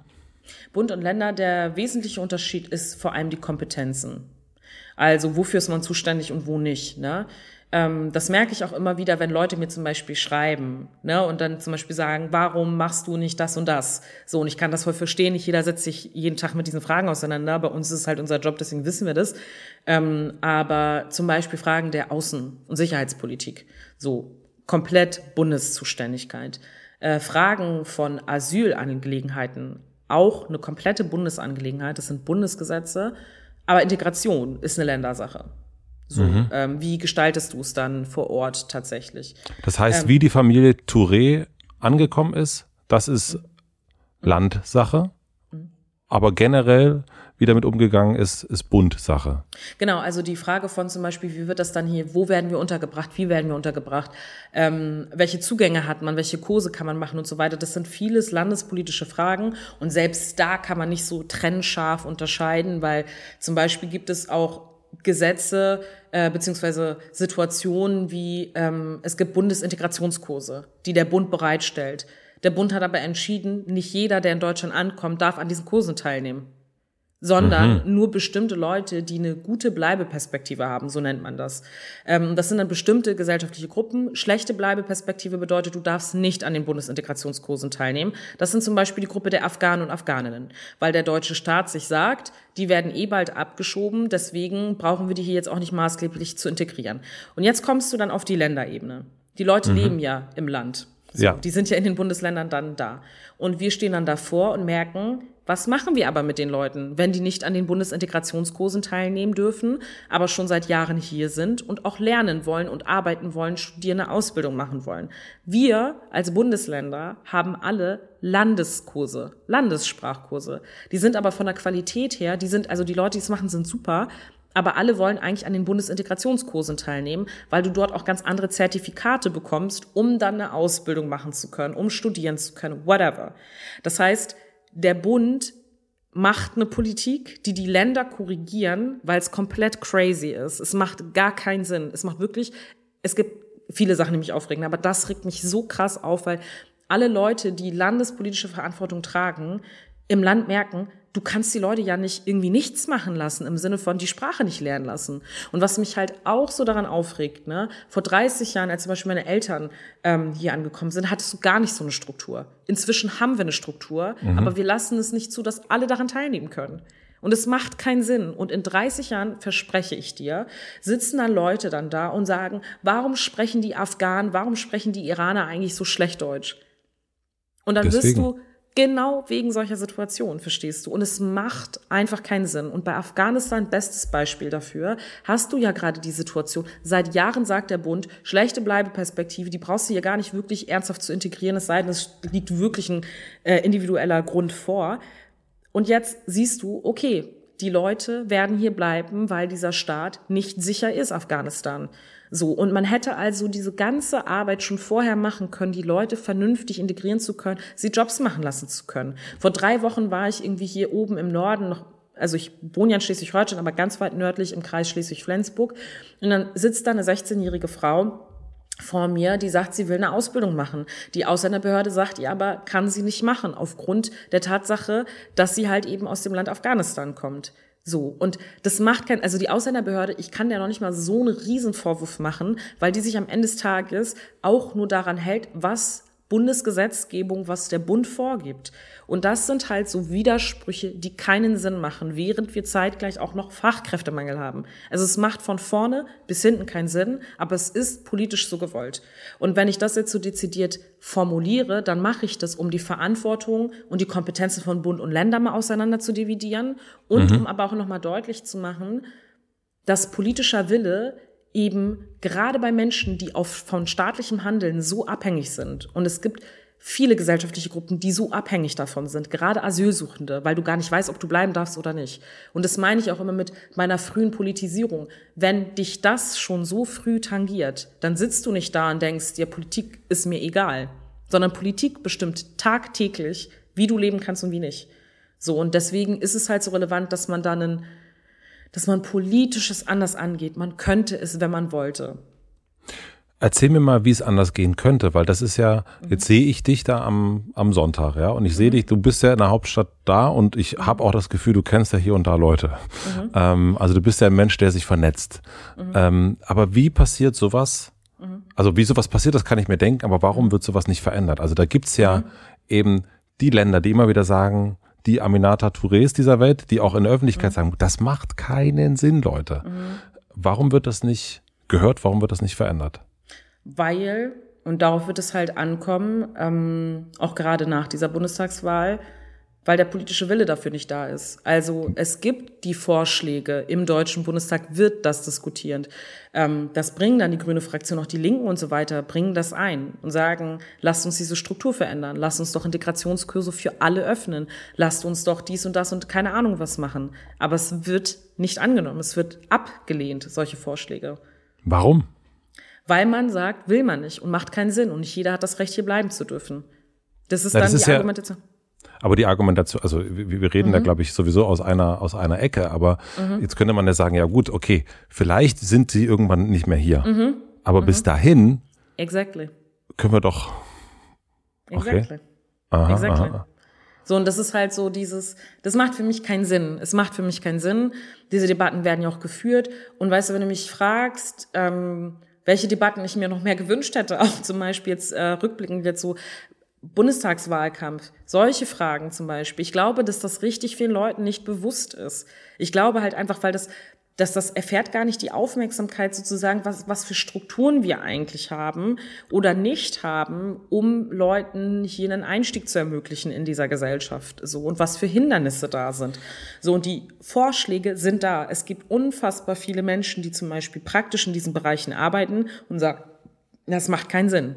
Äh, es gibt unter, unfassbar viele Vereine, Menschen, die selber davon betroffen sind, Parteien, die sagen, let's do it differently. Um das mal nachzuvollziehen, das heißt, es gibt dann Vorschläge, die kommen dann, keine Ahnung, von, von euch oder von den Linken. Nehmen wir jetzt mal einfach nur diesen Vorschlag zu sagen, lasst uns ja. das verändern, lasst uns das weg von der Landesebene bringen, sondern auf die Bundesebene und Bundes, auf der Bundesebene entscheiden, sie dürfen. Ja.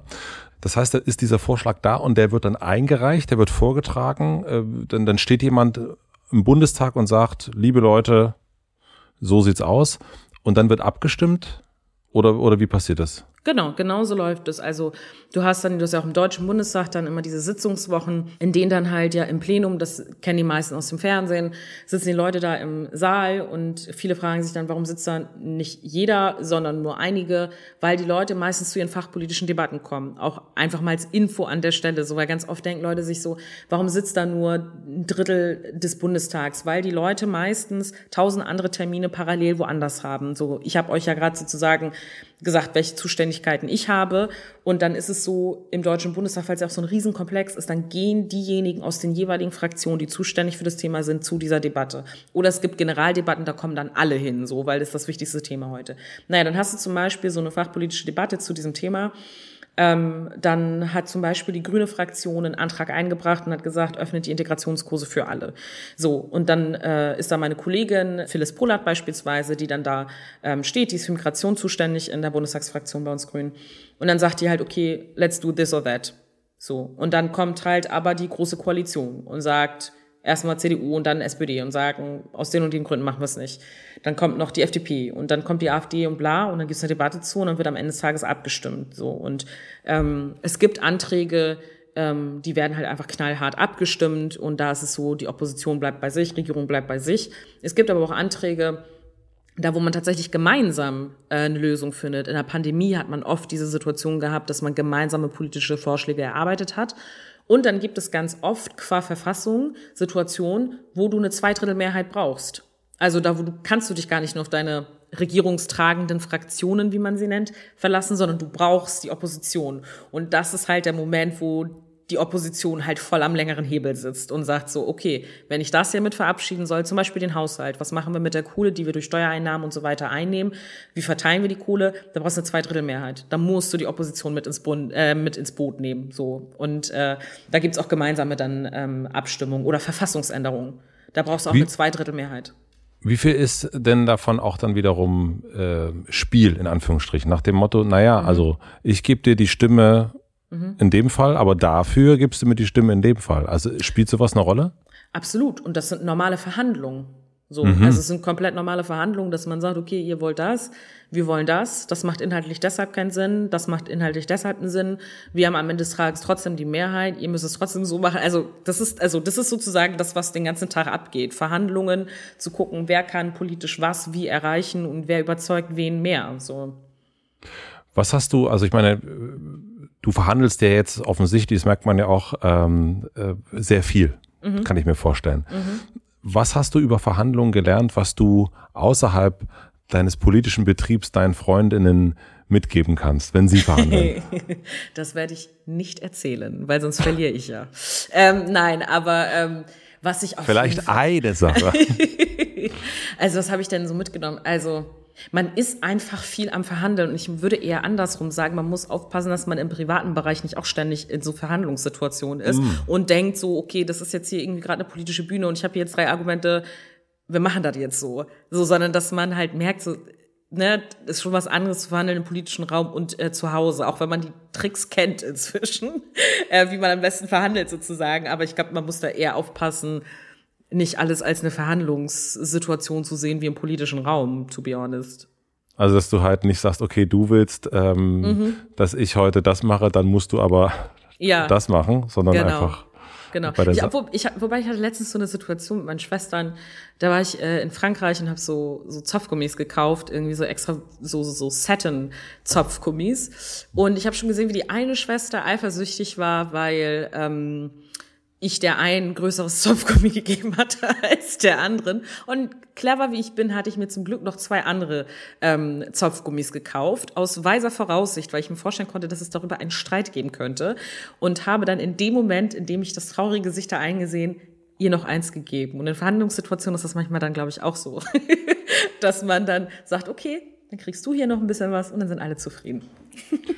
du hast ja erst schon erzählt, dass du gern auf die Bühne gehst. Mhm. Ähm, also eine Abi-Rede und so weiter. Also ich halte gerne Reden, der, der Satz ist von dir. Mm, also das ist ja etwas, was du offensichtlich mochtest und konntest. Mhm. Was sind Sachen im politischen Betrieb, die du nicht so magst und aber mhm. wirklich lernen musstest? Mhm. Smalltalken. Schnelle Antwort. und kannst du es jetzt? Äh, weiß ich nicht, ehrlich gesagt. Ich glaube, ich kann halt nicht so, so Dad-Jokes-mäßig Smalltalken, weißt du? Also so. Da kann ich dir helfen. Ja, da darf ich ganz schlecht drin, so. Also, ich, ich kann auch mit Leuten sprechen, wenn ich die nicht kenne oder so. Also ich unterhalte mich super gerne mit Menschen. Ich mag auch voll gerne Leute kennenlernen.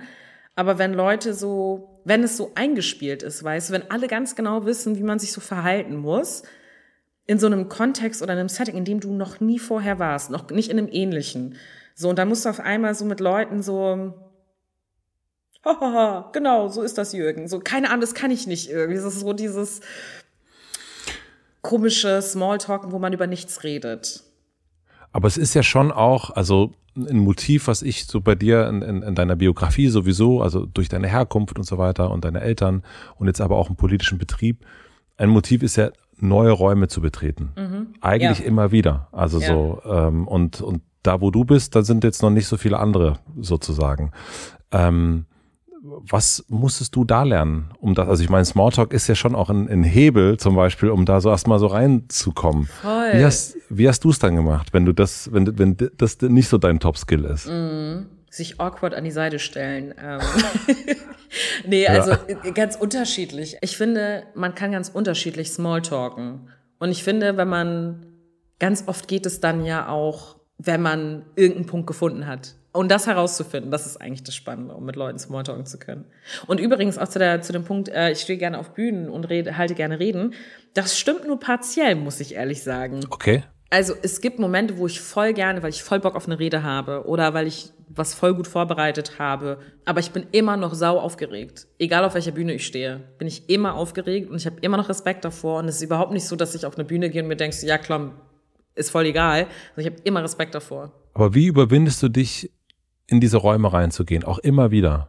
Mhm. Also immer wieder zu sagen, ich mach das. Ich fall, falle hier erstmal auf. Aus, äh, aus welchen Gründen auch immer. Weil ich neu hier bin, weil ich eine andere Hautfarbe habe, was auch immer. Äh, weil ich in der Minderheit bin, in irgendeiner, was auch immer, Kategorie. Ja. Aber äh, woher kommt das, diese, ich, ich, ich mach den, ich wage den Schritt. Ja, ähm, ehrlich gesagt, weil es einfach immer so ist und irgendwann fängst du auch nicht, also irgendwann denkst du ja nicht, es gibt bestimmte Anlässe, wo man denkt so, uh, ne, und irgendwie, das könnte jetzt irgendwie weird sein, aber es ist nicht die ganze Zeit so. Also auch in dem politischen Betrieb ist es ja so, dass es Routinen gibt, ne? Also ein Plenarsaal ist für mich inzwischen ein Ort, an dem ich sehr oft war und bin, so, ne? Also deswegen fühle ich mich da inzwischen sehr wohl und ich bin inzwischen Vizepräsidentin des Parlaments, sitze da oben, so, ne? Also ich kenne diesen Raum sehr gut und bin da inzwischen jetzt normal unterwegs, aber es gibt dann halt trotzdem auch andere Anlässe, wo man denkt, okay, das habe ich noch nie so kennengelernt oder mitbekommen oder so. Ne? Ähm, und wenn so oft Dinge neu sind, dann gewöhnt man sich auch ein bisschen an das Neue. So, und dann gibt es natürlich aber auch Situationen, wo man denkt, so, keine Ahnung, was mich da erwartet, aber irgendwie geht's schon. Hat sich denn der Blick auf dich verändert? Also am Anfang mhm. ähm, sozusagen die neue, die, ähm, die schwarze, die, die junge. Und jetzt ist es ja aber auch die, man kennt die. Mhm. Also jetzt ist es ja auch eine Person, die man ja aus dem Fernsehen kennt, aus, aus dem Internet kennt und so weiter. Merkst du das selber auch, dass du anders angeguckt wirst? Ja, ich glaube schon, dass sich das ein Stück weit halt normalisiert hat, glaube ich. Ähm, und das ist eigentlich schön, so wenn, mhm. wenn, wenn sich das normalisiert, weil das ist ja eigentlich auch das Ziel. Und dann gibt's aber halt auch hammer viele Leute, die einen nicht kennen, muss man auch sagen. So, ne? Also ich bin auch oft bei irgendwelchen Veranstaltungen, Kontexten oder ich was unterwegs und da wo die Leute mich erstmal überhaupt nicht zuordnen können. Also es ist genauso Teil der Realität, ne? Also und von daher hat sich das, glaube ich, schon, hat der Blick sich schon verändert für diejenigen, die einen kennen und bei anderen ist es dann halt trotzdem immer noch neu für die so. Wann fühlst du dich unsicher? Wenn ich nicht gut vorbereitet bin. Das ist ja ganz einfach, musst dich immer einfach nur gut vorbereiten. Genau, also und das ist halt, ähm, ich, ich, ich mag es einfach sehr gerne, sehr gut vorbereitet zu sein. Und ich mache Sachen nicht, weil ich das Gefühl habe, ich habe keine Zeit, mich vorzubereiten. So, dann mache ich das nicht. So, und deswegen versuche ich eigentlich möglichst solche Situationen nicht zu kreieren. Für mich ist das relativ schwer, finde ich immer wieder, wenn es um Politik geht, weil ich immer das Gefühl habe, wenn ich, keine Ahnung, auf Twitter bin, wenn ich irgendwie mhm. Talkshows gucke, Interviews und so weiter lese, dann denke ich immer so, boah, die haben alle so viel mehr Ahnung von, von den Sachen. Die wissen, wann Joschka Fischer irgendeinen Beschluss gemacht mhm. hat, sogar die Uhrzeit. So. Und ich weiß gar nichts und habe so dieses Gefühl der Unzulänglichkeit eigentlich. Wie begegnest du dem? Also du kannst dich ja auch nicht auf alles vorbereitet mhm. haben. Genau, also das ist erstmal Teil eins so. Der Unterschied ist halt einfach, wenn man sozusagen Politik konsumiert oder sich das von außen anguckt, dann tut man das ja ab und zu so.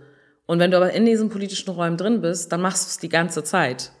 So. Und deswegen hast du natürlich dann einen Vorteil. Aber das ist ja auch, wenn du die bewusste Entscheidung triffst, in der Politik unterwegs zu sein und ein politisches Mandat oder am äh, Mandat irgendwie anzustreben, dich dafür aufzustellen oder sonst was, dann kommst du ja auch irgendwann an den Punkt, wo das Routine wird und wo das Normalität wird und du dich genauso bewegst in den Räumen wie alle anderen auch. Wenn du dich gut vorbereitest, wenn du dich mit diesen Fragen auseinandersetzt und deinen Job am Ende des Tages machst, so. Das ist ja der Job, den wir machen. So. Und deswegen versuche ich Leuten auch immer wieder deutlich zu machen, jeder hat irgendwo mal angefangen. Niemand ist da reingegangen und wusste all das. Und ich finde, es ist übrigens, sind zwei verschiedene Paar Schuhe, zu wissen, wann Joschka Fischer um wie viel Uhr irgendein Gesetz verabschiedet hat und politisch zu sein. So, du kannst all diese Hard Facts sozusagen kennen äh, und dich mega aufspielen in ganz vielen Runden und trotzdem politisch total inhaltsleer sein und uninspiriert. So, und du kannst Leute haben, die sagen dir ganz offen ins Gesicht, keine Ahnung, was dann und dann war, aber ich habe eine Vorstellung davon, wie unsere Gesellschaft funktionieren soll. Ich glaube nicht, dass es egal ist, den historischen und politischen Kontext in dem Land, in dem man lebt, nicht zu kennen, um Politik zu machen, weil du musst es einbetten können in irgendeiner Form. Aber ich glaube, dass all diese Dinge erlernbar sind. So ist zumindest unsere Demokratie angelegt.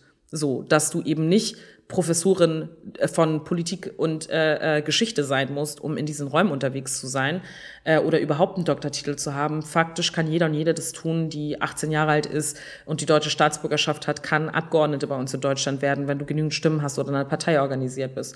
So, und ich glaube, das muss man sich immer wieder vor Augen führen. Und was würdest du sagen, ist das beste Gegengift gegen dieses äh, Unzulänglichkeitsgefühl? Ich glaube halt einfach, ähm, sich reinzutrauen oft auch. Also wenn man Bock hat, darüber schreibe ich auch ganz viel in dem Buch, wenn man Bock hat, ähm, Politik zu machen, zu akzeptieren, dass man erstmal anfängt. Punkt. So, und dass man ganz viele Dinge neu kennenlernen wird. Und ich beschreibe halt zum Beispiel auch, allein auch zum Beispiel Parteien zu verstehen. Ne? Also da fängt es ja an, weil Parteien ja diejenigen sind, die die Leute entsenden in Parlamente und so weiter ähm, man ist da das erste Mal auf so einem Parteitag und denkt sich so, was zur Hölle diskutieren die hier? Was machen die hier? Was ist ein Delegierter? Warum wird hier ein Beschluss gefasst? Warum führen die Debatten über Geschäftsordnungsanträge? Wer sind diese Leute? Wer läuft hier so wichtig rum? Was heißt, keine Ahnung, äh, Planungsbeschleunigung? Was heißt dies und das? Also das sind tausend Fragen, die man sich stellt. Und dann bist du das zweite oder dritte oder vierte Mal auf dem Parteitag und checkst so, ah, okay, Now I understand. Das habe ich das letzte Mal doch schon mal gehört. In der Zwischenzeit war ich auch mal bei so einer Arbeitsgemeinschaft, habe mir ein bisschen was zu durchgelesen und bin immer mehr im Film. Aber wird es nicht vielleicht auch zu kompliziert gemacht? Ich meine, letzten Endes merkt man ja auch, wenn man sich anguckt, wie viele Leute sind, mhm. wie viel Prozent sind Akademiker in, äh, mhm. in der Politik und wie viel eben nicht. Mhm. Ähm, und ich fühle mich eben, also ich bin mhm. auch kein Akademiker und äh, rede mit vielen Leuten, aber ich fühle mich ganz oft einfach zu doof dafür. Also deswegen, ja. also ich habe das auch nicht erst naivmäßig gefragt, was macht denn eigentlich wer äh, oder was machst du da eigentlich, sondern äh, ich weiß es schlichtweg nicht. Ja, nee, und das geht halt hammer vielen so. Und ich glaube mhm. wirklich auch unabhängig vom Abschluss und so weiter. Das war ja auch bei mir so der Grund, warum ich über Insta zumindest so ein Stück weit versuchen, über meine Homepage so ein bisschen darzustellen, was ich den ganzen lieben langen Tag mache, weil die meisten ja. Menschen das nicht wissen, weil ähm, das für viele einfach nicht klar ist. Ich habe das auch erst richtig gecheckt, als ich ein Praktikum mal im Deutschen Bundestag gemacht habe. Und ich habe davor auch schon oder währenddessen auch schon äh, Politikwissenschaft studiert. Also da wird man ja auch denken, so, okay, dann weiß man sowas. Ne? Und da habe ich gedacht, habe so, eigentlich müssen wir noch viel transparenter machen und deutlicher machen, was wir eigentlich von morgens bis abends machen äh, und äh, vor allem auch zwischen den Wahlen. Weil die meisten Politikerinnen kriegst halt mit, wenn ne, Wahlkampf ist. Aber eigentlich ist auch die Zeit dazwischen voll relevant. Und unser Job ist übrigens auch nicht in Talkshows zu sitzen. Also das ist so ein wirklich marginaler Teil von Politikerinnen überhaupt, die in äh, Talkshows sind. Und dann auch noch, selbst die, die in Talkshows sitzen, da macht das ein Hundertstel der Jobs, also der Jobbeschreibung eigentlich aus, so. Was ich aber gar nicht so schlecht finde, ich finde diese, also was, äh, was Herr Lauterbach wurde da sehr oft angegriffen oder, oder kritisiert dafür, dass er so oft bei Land sitzt. Und ich fand das ehrlich gesagt immer gut, weil ich gemerkt habe, okay, der hat eine Art und Weise, mir die Sachen zu erklären, ja. Äh, was Pandemie betrifft. Und gerade jetzt, wenn wir so viele Begrifflichkeiten, die wir hier auch schon verwendet haben, oder aber auch wenn wir einfach mal gucken, wie Gesetze heißen. Mhm. Und denkst du so, wie, wie zur Hölle soll ich mir das denn das merken? Ja. ja. Und ich glaube, das, äh, das wäre mein Wunsch, dass das irgendwie einfacher ist und nicht mehr so komplex ist. Voll. Und das ist halt ein voll wesentlicher Punkt, den du ansprichst. Ne? Unsere Aufgabe ist es schon auch als Politikerin zu übersetzen am Ende des Tages. Also all diese komplexen und auch schwierig in der formulierten, äh, in der Formulierung stattfindenden Dinge in der Politik halt zu erklären, was wir machen, so, ne? Und da ist dann, so wie du das gesagt hast, so ein Lauterbach jemand, der das dann halt runterbricht, so dass man es begreift, weil du kannst halt nicht die Erwartungshaltung haben, dass die Leute Politikwissenschaft studiert haben oder Jura oder irgendwie mal ein Praktikum gemacht haben, Parteimitglied sind oder sonstiges, um all diese Prozesse zu verstehen, weil diese Prozesse uns alle angehen. So unabhängig davon, ob ich jetzt pro Tag fünf Minuten Zeit habe, um mich mit Politik auseinanderzusetzen oder gar keine Minuten oder mich alle drei Monate damit auseinandersetze. So, ne? Ähm, das ist auf jeden Fall total wichtig und es ist auch Teil unserer Aufgabenbeschreibung, zu kommunizieren nach draußen, zu erklären, was wir für politische Entscheidungen treffen. Bist du angekommen schon? Also bist du schon richtig äh, Politikerin oder gibst du, hast du immer noch die Situation, die Situation, dass du mit Lasse da sitzt und denkst, what the fuck is going on? ich glaube ehrlich gesagt, dass das ganz viele haben. Unabhängig davon, wie lange sie mit dabei sind oder nicht. Ich glaube, jeder hat voll oft so Momente, wo man voll frustriert ist und sich denkt, so was machen die da? Das können wir doch auch so und so machen. Ich glaube, es ist unabhängig davon, wie lange man in dem Laden unterwegs ist.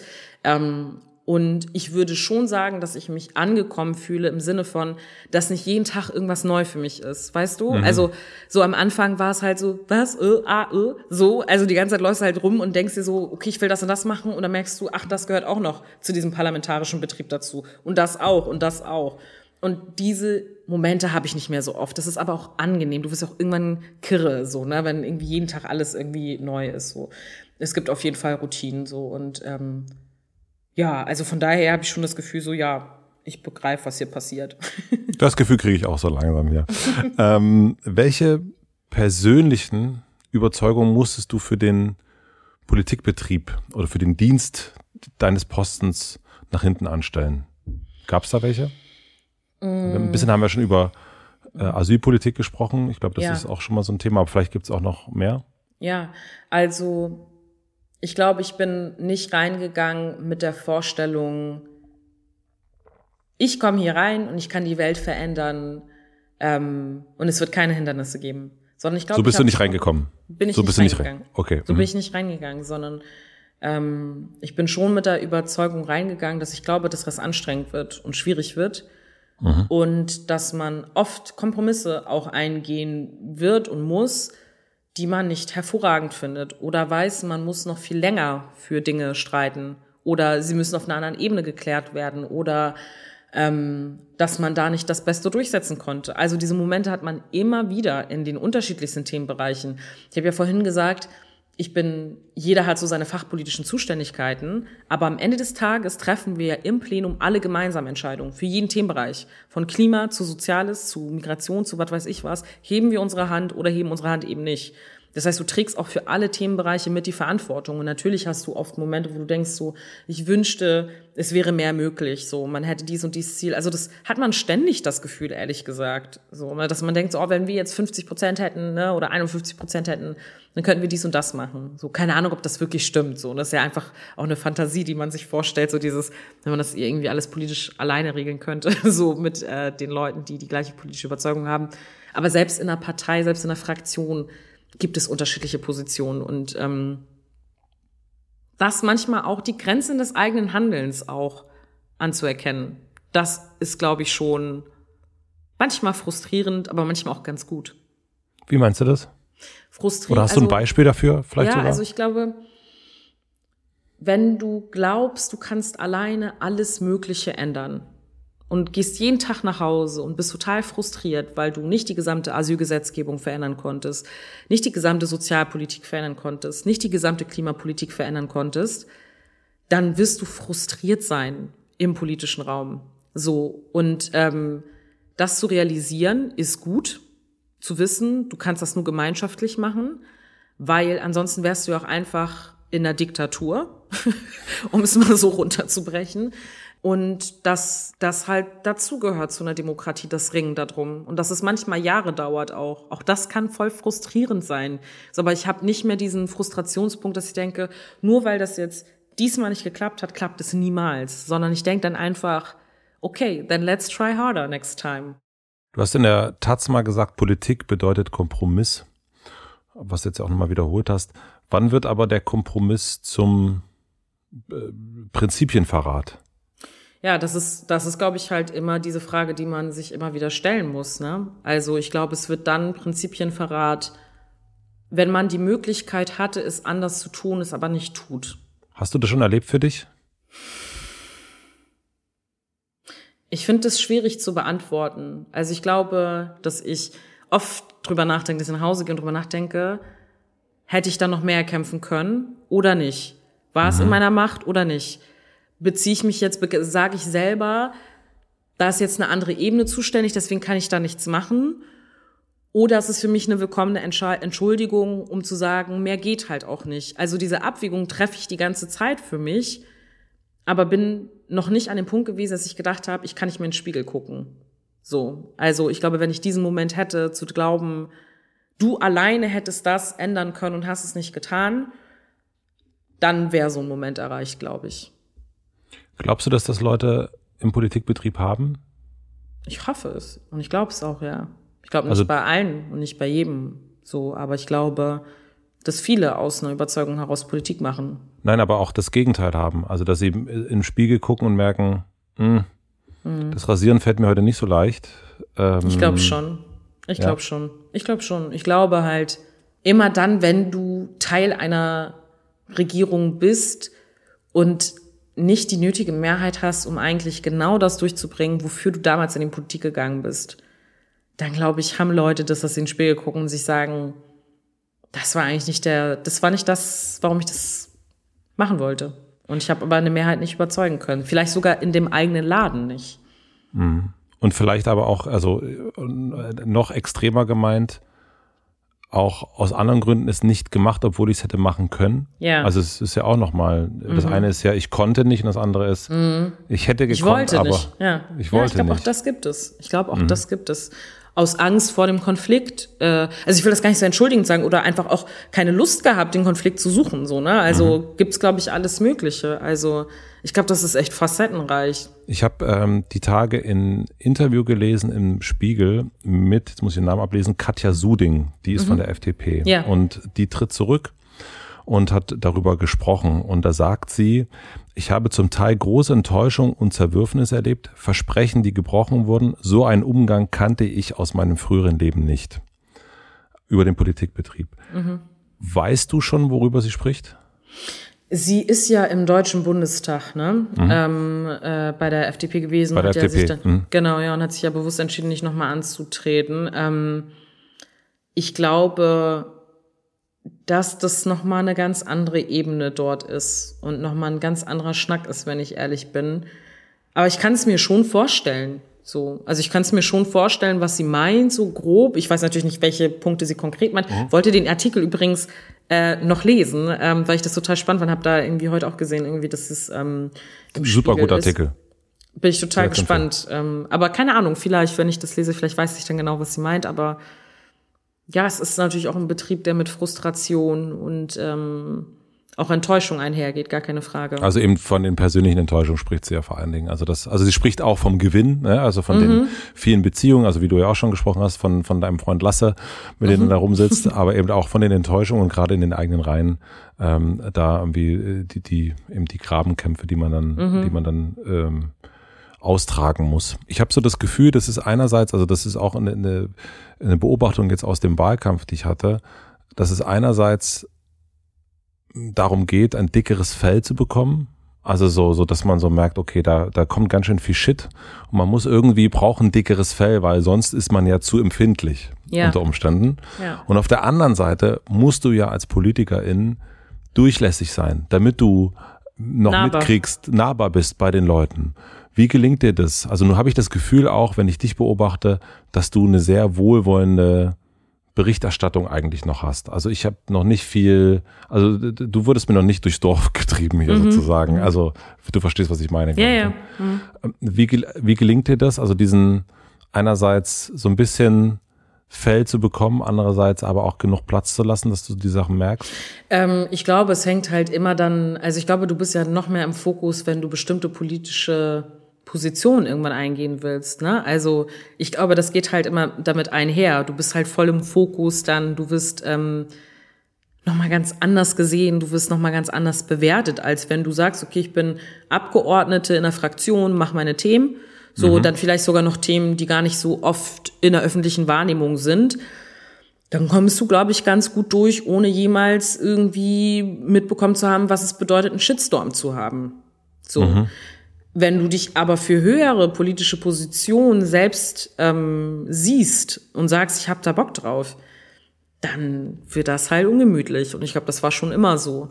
Ähm, und ich mache keine Bundespolitik am Ende des Tages mhm. ähm, und bin immer noch in der Situation, sozusagen landespolitisch das zu machen, was ich möchte, ähm, hier Politik machen zu können. Und du hast total recht damit, dass ich glaube, man, es könnte noch viel schlimmer sein dafür, dass ich schon viel sozusagen auch ähm, an Interviews und so weiter gegeben habe. Aber die Reaktion von vielen Menschen bleibt nicht aus. Also ich glaube, auch das ist kein irrelevanter Punkt, so, ne? Also Leute, die dir Nachrichten schreiben, Kommentare drunter setzen und so weiter.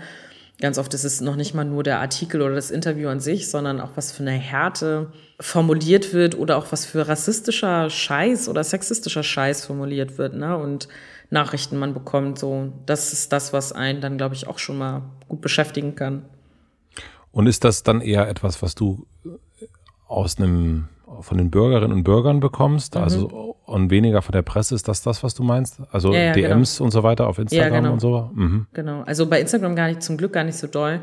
Ähm, aber so, dass Leute halt Mails schreiben, Kommentare, gerade bei den Plattformen selbst sich veröffentlichen.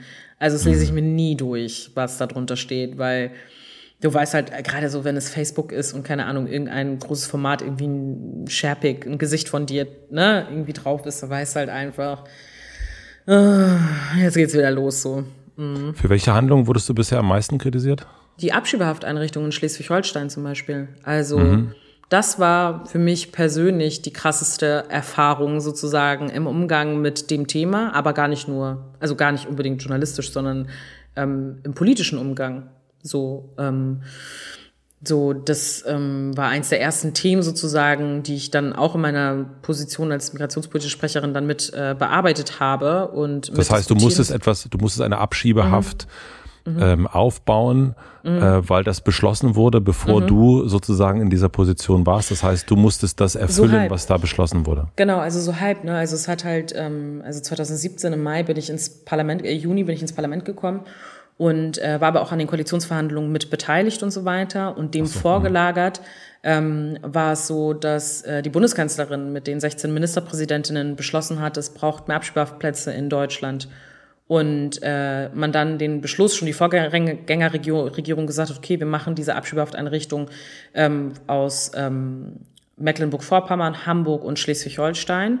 Und äh, das beschreibe ich auch in meinem Buch so, ne, dass es die Situation gegeben hat die Leute, die sonst aus Schleswig-Holstein, Mecklenburg-Vorpommern oder Hamburg halt im Ausreisegewahrsam untergebracht worden sind oder in anderen Bundesländern untergebracht worden sind und äh, es mehr Zuzug gab, obviously durch 2015 und du aber nach wie vor eine Gesetzgebung hast, wo Abschiebungen ermöglicht werden und die, die ja. sich dem entziehen, äh, in so eine Abschiebehafteinrichtung kommen können. So, und das ist schon das Schwierigste und ein Thema, mit dem man sich dann schon sehr intensiv auseinandersetzt. Und mich haben viele Journalistinnen gefragt, wie ich das mittragen kann. So. Und ich fand das immer so krass, weil ähm, ich habe mich dann halt voll damit auseinandergesetzt, was wie, wie Gesetzgebung äh, mit Blick darauf äh, eigentlich funktioniert. So, und äh, wir haben ganz viele Debatten im Plenum dazu geführt. Und habe ich gesagt, äh, wenn wir Abschiebehafteinrichtungen komplett verhindern wollen, ähm, dann brauchen wir auf jeden Fall die Streichung im Bundesgesetz. Also im Aufenthaltsgesetz musst du es streichen damit Leute nicht mehr inhaftiert werden können. Weil du hast richtig gemerkt, als es not in my backyard war, also als Leute, die aus Schleswig-Holstein kamen, das sind nicht viele Menschen, muss man dazu sagen. Das ist jetzt nicht so, dass da hunderte von Leute, das ist legitimiert ist immer noch nicht, ne? Aber es ist jetzt nicht so, dass da jede Person, die abgeschoben wird, kommt in eine Abschiebehafteinrichtung. Ganz im Gegenteil. Es sind, ähm, in der Regel hast du Rückführungsprogramme oder andere Sachen. Das ist alles dramatisch und schlimm, so egal welche Form das ist. Aber Abschiebehaft ist schon sozusagen so richtig Hardcore Ultima Ratio. Und ähm, da habe ich mich dann halt mal mit den Gesetzen und mit der Geschichte der Abschiebehafteinrichtung natürlich voll intensiv auseinandergesetzt, weil ich mich gefragt habe, wie kann man das verhindern? So, ne? Also wie kannst du es, wäre die Lösung wirklich, man hat einfach keine Einrichtung, aber es ist halt wie mit Gefängnissen. So, du schaffst, also wenn du in deiner Stadt keine, kein Gefängnis hast, dann wirst du halt in ein anderes gebracht so. Ja. Und da habe ich mir die Geschichte angeguckt und es gibt seit 100 Jahren Abschiebehafteinrichtungen in Deutschland.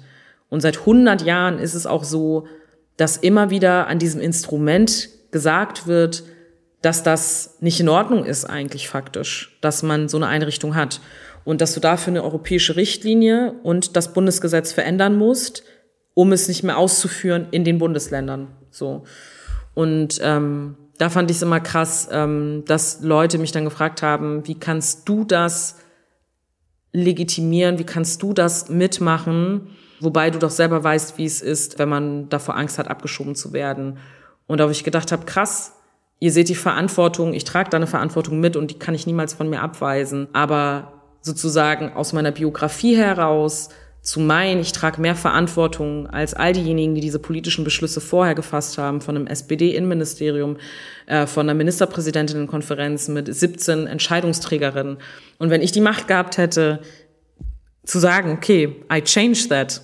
Ich bin seit drei Wochen hier mit in dem ganzen Laden unterwegs. Äh, ich bin 24 Jahre alt und versuche hier ein Bundesgesetz alleine zu ändern. I did that. So, ähm, aber ja, das sind so, das sind so Sachen, die, die beschäftigen einen. Da haben wir viele Debatten zugeführt und ja.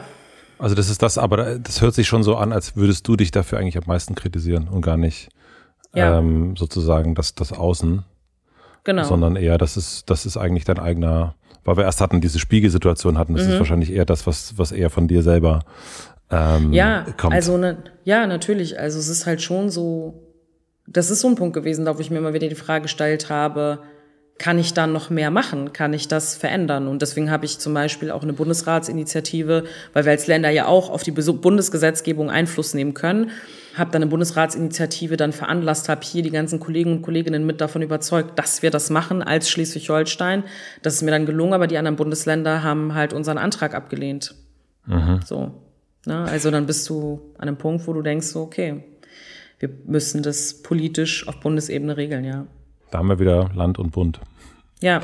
Was ich immer wieder erlebe, wenn ich, ich habe noch nicht so wahnsinnig viele PolitikerInnen interviewt, mhm. aber jedes Mal, wenn ich das mache, kriege ich Nachrichten, ähm, also ich kriege viele wohlwollende Nachrichten, aber eben auch immer, also da die kritischen Nachrichten kriege ich immer dann. Mhm. Da hättest du härter nachfragen müssen. Warum hast du die nicht oder ihn nicht härter rangenommen? Da werden auch die Begrifflichkeiten dann auch mal ein bisschen schwierig wir hatten das ganz am Anfang schon so ein bisschen, dass du gesagt hast, naja, ähm, Medien sind dafür da, drauf zu gucken. Hast du das Gefühl jetzt, wo du Politikerin bist, dass aber auch Bürgerinnen und Bürger da zu, zu hart manchmal drauf gucken? Ich glaube, man muss halt immer einen Unterschied machen. Ne? Also ich glaube, man kann und muss immer bei den inhaltlichen Punkten kritisch sein und bleiben und hart sein. Und das ist auch etwas, was man aushalten muss, wenn man sich dafür entscheidet, in die Politik zu gehen. Das kannst du auf jeden Fall nicht erwarten, dass die Leute den ganzen Tag applaudieren und sagen, finde ich richtig gut, was du machst. So, ähm, ich glaube dann, wenn es persönlich wird, und zwar persönlich im Sinne von, also wenn jemand persönliche Verfehlungen gemacht hat, die dann halt auch rechtfertigen, dass du dieses politische Amt nicht mehr innehaben solltest oder Mandat, dann finde ich es legitim, darauf zu verweisen. So gar keine Frage. Aber wenn Leute inhaltlich oder wenn Leute unfair werden aufgrund von persönlichen Merkmalen, die eigentlich nichts mit der Politik zu tun haben oder ja einfach verachtend werden, dann ist das schon ein Problem. So, dann, dann, dann ist das schon nicht cool und ich glaube, es hält halt vor allem viele Leute davon ab, auch in diesen Betrieb reinzugehen, weil viele sich noch denken, warum soll ich mir das geben? Warum soll ich das mit meiner freien Zeit machen, ähm, mich da so fertig machen zu lassen? Und da, da, da, das denke ich ist immer vielleicht auch nochmal so ein Punkt, über den man nachdenken muss, wenn gerade Frauen hardcore attackiert werden im politischen Betrieb, dann hält es vielleicht die ein oder andere Frau schon davon auch ab, in die Politik zu gehen.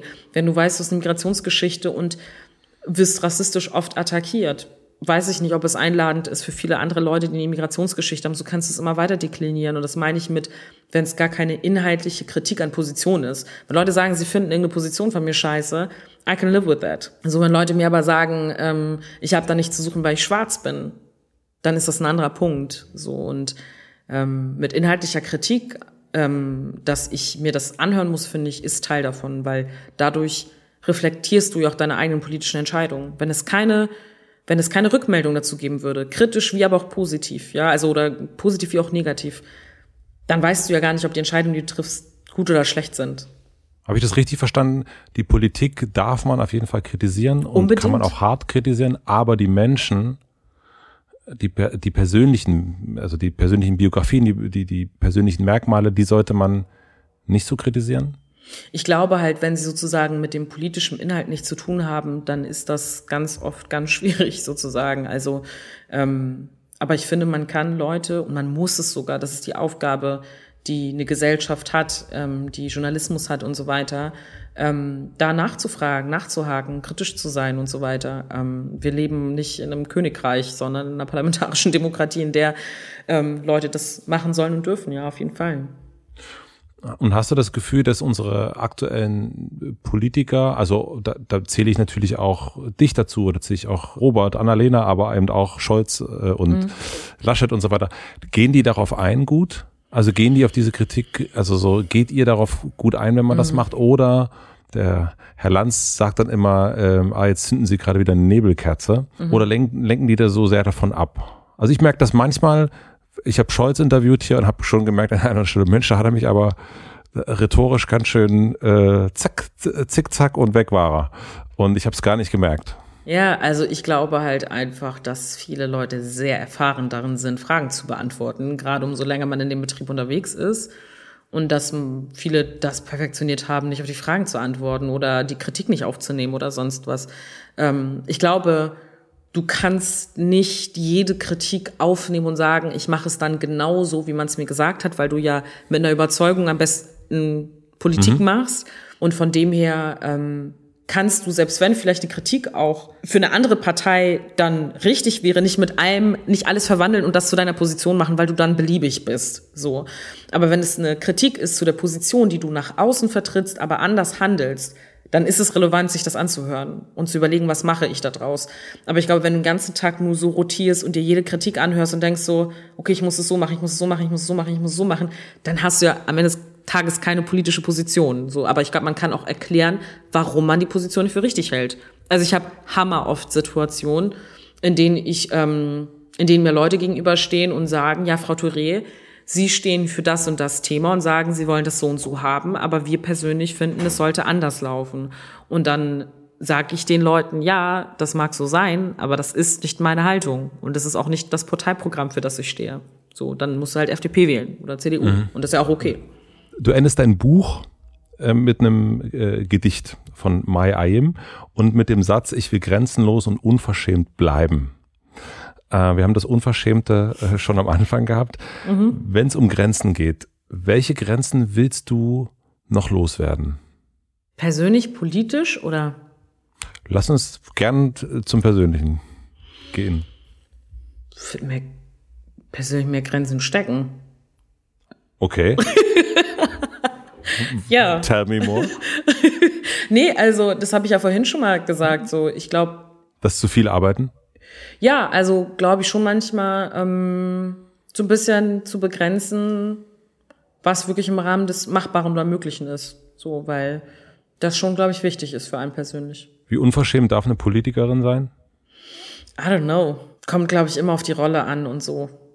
Also, und welche Position man hat und so. Weil es gibt auch eine bestimmte Erwartungshaltung, die die Leute auch haben, muss man ehrlich sagen. Also, wir haben da ja vorhin schon drüber gesprochen, die so, die Leute wollen eigentlich, dass man nahbar ist, aber eigentlich soll man auch repräsentieren. Eigentlich soll man dies, eigentlich soll man das, so, ne? Irgendwie soll man die Person sein, die irgendwie, mit der man gerne ein Bier trinkt, aber irgendwie will man auch ein bisschen Ehrfurcht haben vor jemandem wie einer Kanzlerin oder so. Weißt du, was ich meine? Und ich glaube, in anderen Rollen ist die Erwartungshaltung dann auch geringer, wie man zu sein hat. Ne? Ähm, aber ich merke das zum Beispiel schon so, wenn ich in meiner Rolle als Vizepräsidentin unterwegs ist, ist das schon nochmal was anderes, als wenn ich so unterwegs bin. So, weil die Leute verknüpfen mit dieser Rolle etwas und die erfüllt man dann ja auch ein Stück weit. So und ähm, von daher ähm, ja verschwimmt das manchmal. Manchmal man ist der gleiche Mensch, aber in unterschiedlichen Veranstaltungen oder in unterschiedlichen Kontexten und muss sich dann auch ein Stück weit dementsprechend auch geben nach außen. Also wenn du halt voll die repräsentative Rolle hast, dann kannst du halt nicht die ganze Zeit nur irgendwie, weiß ich nicht, so unterwegs sein, wie du gerne unterwegs wärst, glaube ich. Weil ähm, die Leute mhm. erwarten es noch. Da kommt dann die Vizepräsidentin und dann will ich auch eine Vizepräsidentin sehen. So. Und das ist irgendwie ganz lustig auch. Ähm, ja. Ich war in deinem Buch an einer Stelle überrascht und da schließt sich vielleicht der Kreis auch zu Herrn Rohkohl ähm, dass du in einer Fußnote, äh, das war nur eine Fußnote, nochmal explizit gesagt hast, dass du nicht davon träumst, Bundeskanzlerin zu werden. Mhm. Und das hat mich überrascht, dass du das nochmal so hingeschrieben hast. Warum war dir das wichtig, das nochmal explizit als Fußnote äh, mhm. hinzuschreiben? Mhm. Ja, weil ich habe da in, in, in der Passage beschreibe ich ja, dass ich das wichtig finde, dass man träumen darf ne? Und dass äh, die jungen Generationen, Migrationshintergrund oder ähm, welches Merkmal es auch immer ist, die nicht repräsentiert sind in der Politik, dass die träumen dürfen davon, das zu werden. Aber es mir nicht darum geht, und die Leute lesen das aber immer raus, dass es nur um einen selbst geht. So, sondern mir geht's darum, dass man das träumen kann. Und dass man nicht dafür ausgelacht wird oder die Leute sich denken, das ist aber ganz schön vermessen, dass du das glaubst, wo man sich denkt, so, warum eigentlich? Warum ist es okay, dass Claudia nebenan sich das vorstellt und niemand das für komisch hält? Aber bei Mehmet findet man es schon merkwürdig, dass er glaubt, hier Bundeskanzler werden zu können, so. Und ich habe dezidiert reingeschrieben, dass das für mich nicht ein Ziel ist oder ich nicht davon träume, weil ich gerade mit Blick darauf, wie ich Politik in den letzten Jahren kennengelernt habe, glaube, dass das einfach ein richtig krass anstrengender Job ist und dass du einfach echt ganz schön krass unterwegs sein muss, so um das auszuhalten, so einen Job zu machen. Und man muss das auch wollen, glaube ich. Und ich glaube halt nicht, dass Politik oder Macht innerhalb der Politik nur im Bundeskanzleramt stattfindet. Ich glaube, dass es an vielen unterschiedlichen Orten stattfindet. Und das ist etwas, was ich definitiv in den letzten Jahren gelernt oder mitbekommen habe, dass Veränderung, dass Macht und so weiter an vielen unterschiedlichen Orten stattfindet. Und äh, ich nicht glaube, dass man Bundeskanzlerin sein muss, um verändern zu können, sondern ganz im Gegenteil, du kannst auch Bundeskanzlerin sein und Dinge politisch trotzdem nicht durchbringen können. Also ich glaube, es ist ein Zusammenspiel von unterschiedlichen Menschen, die Veränderung hervorruft. So, und es ist einfach nicht mein persönliches Ziel. Ich, ich, ich lieg nicht abends da und denk so, wann werde ich Bundeskanzlerin? It's not my dream. Aber ich will, dass alle anderen das träumen können, die Bock drauf haben, das machen zu können ähm, und bei denen man heute noch lacht. Wir haben erst schon diesen Blick zurückgemacht. Ne? Zehn Jahre, vor zehn Jahren hast du dein Abitur gemacht und es ist ja wirklich auch krass, was sich in zehn Jahren alles verändern kann. Das, glaube ich, ist dir auch beim Schreiben bewusst geworden. Wenn du jetzt zehn Jahre nach vorn schaust, was muss sich am meisten verändern? Es ist so vieles. Ähm, aber was ich, glaube ich, sagen würde, ist, ich hoffe, dass wir in zehn Jahren vorausschauendere Politik machen, weil das umfasst alle Themenbereiche. Und da wünsche ich mir einfach, dass man nicht den Krisen hinterherläuft, sondern die sozusagen vor sich sieht und vorher handelt und einen Rahmen formuliert und Wege formuliert, wie man es anders machen könnte, um Dinge abwehren zu können, so die schwierig für unsere Gesellschaft, für unsere Lebensgrundlagen sind. Ja.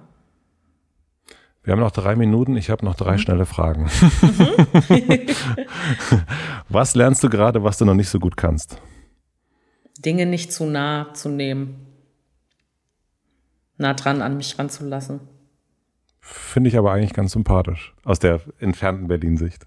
Ja und nein, glaube ich. Also ich meine, es ist ja sowieso so ein bisschen wie so eine Bewerbungsfrage, was sind deine Schwächen und dann, ne, was soll man dazu sagen? Ähm, aber ja, ich glaube, das ist für ihn eine Schwäche.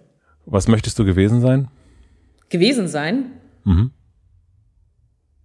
Ich muss sagen, dass ich in diesem Jahr echt auch festgestellt habe, dass ich sehr, sehr, sehr, sehr, sehr stolz darauf bin, dass ich ein Buch geschrieben habe. Und ähm, das war sowas, was ich immer so ganz, ganz, ganz still für mich so gedacht habe. So, ich wäre voll gerne Autorin. So. Mhm. Und deswegen das. Autorin. Und zum Schluss, ich habe eine große Plakatwand. Äh, Imagination ist gefragt am Alexanderplatz hier in Berlin. Mhm. Und du darfst entscheiden, was für alle BerlinerInnen für eine Woche zu lesen sein würde. Was würdest du draufschreiben? Ähm, puh. Oh mein Gott, es gibt so viel. Äh, ich muss mich entscheiden. Ähm, ich nehme Roman. Ähm, die juristische Unschärfe einer Ehe von Olga Grajasnova. Da, das, das verstehe ich jetzt nicht. Ein Buch hattest du doch gesagt, ne? Nee, ein Satz. Ein Satz. Ich, da, ich, hab ja. grad, ich war bei Büchern. Nee, Satz. Ich dachte, ein Buch, äh, nee. das alle gelesen haben sollten. Ein aber dann haben wir jetzt, dann haben wir das auch, das ist auch gut, aber dann okay. nehmen wir noch, nehmen wir noch den mhm. Satz. Ein Satz, den alle gelesen haben. Oh, pff. Ein Satz, den du draufschreiben würdest, den. Ein Satz, den ähm, ich draufschreiben würde. Ähm, okay, wow, ich habe so lange überlegt, weil ich richtig viele Bücher durchgegangen bin in meinem Kopf.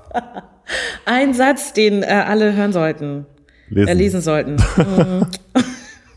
Völlig aus dem Konzept. Ähm, die Würde des Menschen ist unantastbar. Boom. du bist die Zweite, die den draufschreibt. Ja? Wer ja. war's noch? Ferdinand von Schirach. Ich okay. glaube, das kann man, das, das kann man gut matchen, würde ich sagen. Voll. vielen, vielen herzlichen Dank. Danke, danke.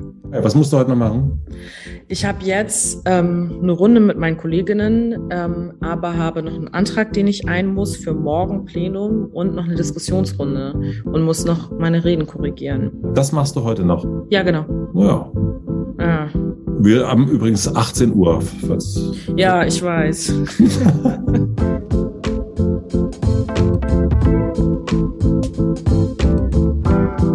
Das war Aminata Touré. Vielen, vielen herzlichen Dank fürs Zuhören. Ich fand es sehr, sehr wichtig, dass sie nochmal deutlich gemacht hat, für was man sie kritisieren darf, sogar muss, was aber auch keine Rolle spielen darf in der Kritik. Ich dachte, dass man gerade als Politikerin von den Medien auch genervt sein kann, gerade jetzt im Wahlkampf. Dass sie das aber nochmal so klar gemacht hat, fand ich richtig, richtig gut. Mir wurde auch nochmal klar und deutlich, was es bedeutet, privilegiert zu sein. Mein Privileg ist es, dass seit die Mauer gefallen ist, die Politik nicht mehr darüber entscheidet, wo ich sein darf und wo nicht. Und dieses Gut, muss ich zugeben, vergesse ich manchmal. Wenn ich sage, dass sich für mich eigentlich eh nicht so viel ändert. Ja, das ist ein richtig, richtig krasses Privileg. Was ich auch nochmal herausstellen möchte, dass ich, wenn ich PolitikerInnen interviewe, da gibt's schon mal Ausweichen und Phrasen und so weiter und so fort. Da haben wir ja auch ein bisschen im Podcast drüber gesprochen. Und was ich hier sehr bemerkenswert fand, dass ich das Gefühl hatte, dass das bei Aminata nicht der Fall war. Dass sie sehr authentisch, sehr echt, sehr direkt geantwortet hat. Das fand ich richtig, richtig super. Vielen, vielen herzlichen Dank, Aminata, für den Besuch nochmal. Herzlichen Dank an die Supporter Procon, Bookbeat und an den Deutschlandfunk mit ihrem Podcast auf Heimatsuche der dann auch direkt die Podcast-Empfehlung für diese Woche ist. Herzlichen Dank für die Mitarbeit an Jan Köppen, der macht die Musik hier im Hintergrund, an Maximilian Frisch für den Mix und den Schnitt und an Torben Becker für die redaktionelle Unterstützung. Wenn ihr Lust habt, noch ein bisschen mehr Hotel Matze zu hören, dann checkt gern in die Hotel Matze Suite ein. Da gibt es exklusiven Spielcontent von mir, zum Beispiel den Freitags-Check-In mit regelmäßigen Check-ins von Stammgästen wie Sibylle Berg, meiner Frau Stefanie, Paul Ribke, Thilo Mischke, Jan Köppen und ein paar mehr. Und dazu gibt es auch noch jeden Montag eine Weisheit, ein Zitat, was ich aufgeschnappt habe und darüber spreche ich dann. Wenn ihr da einchecken wollt in der Hotel Matze Suite, dann geht das auf Apple Podcast oder auf Patreon. Ich freue mich auf euch und ich freue mich sowieso, wenn ihr mir schreibt, wo ihr diese Folge gehört habt. Das finde ich immer super zu sehen. Euch noch einen schönen Tag, eine gute Nacht bis nächste Woche Mittwoch. Euer Matze.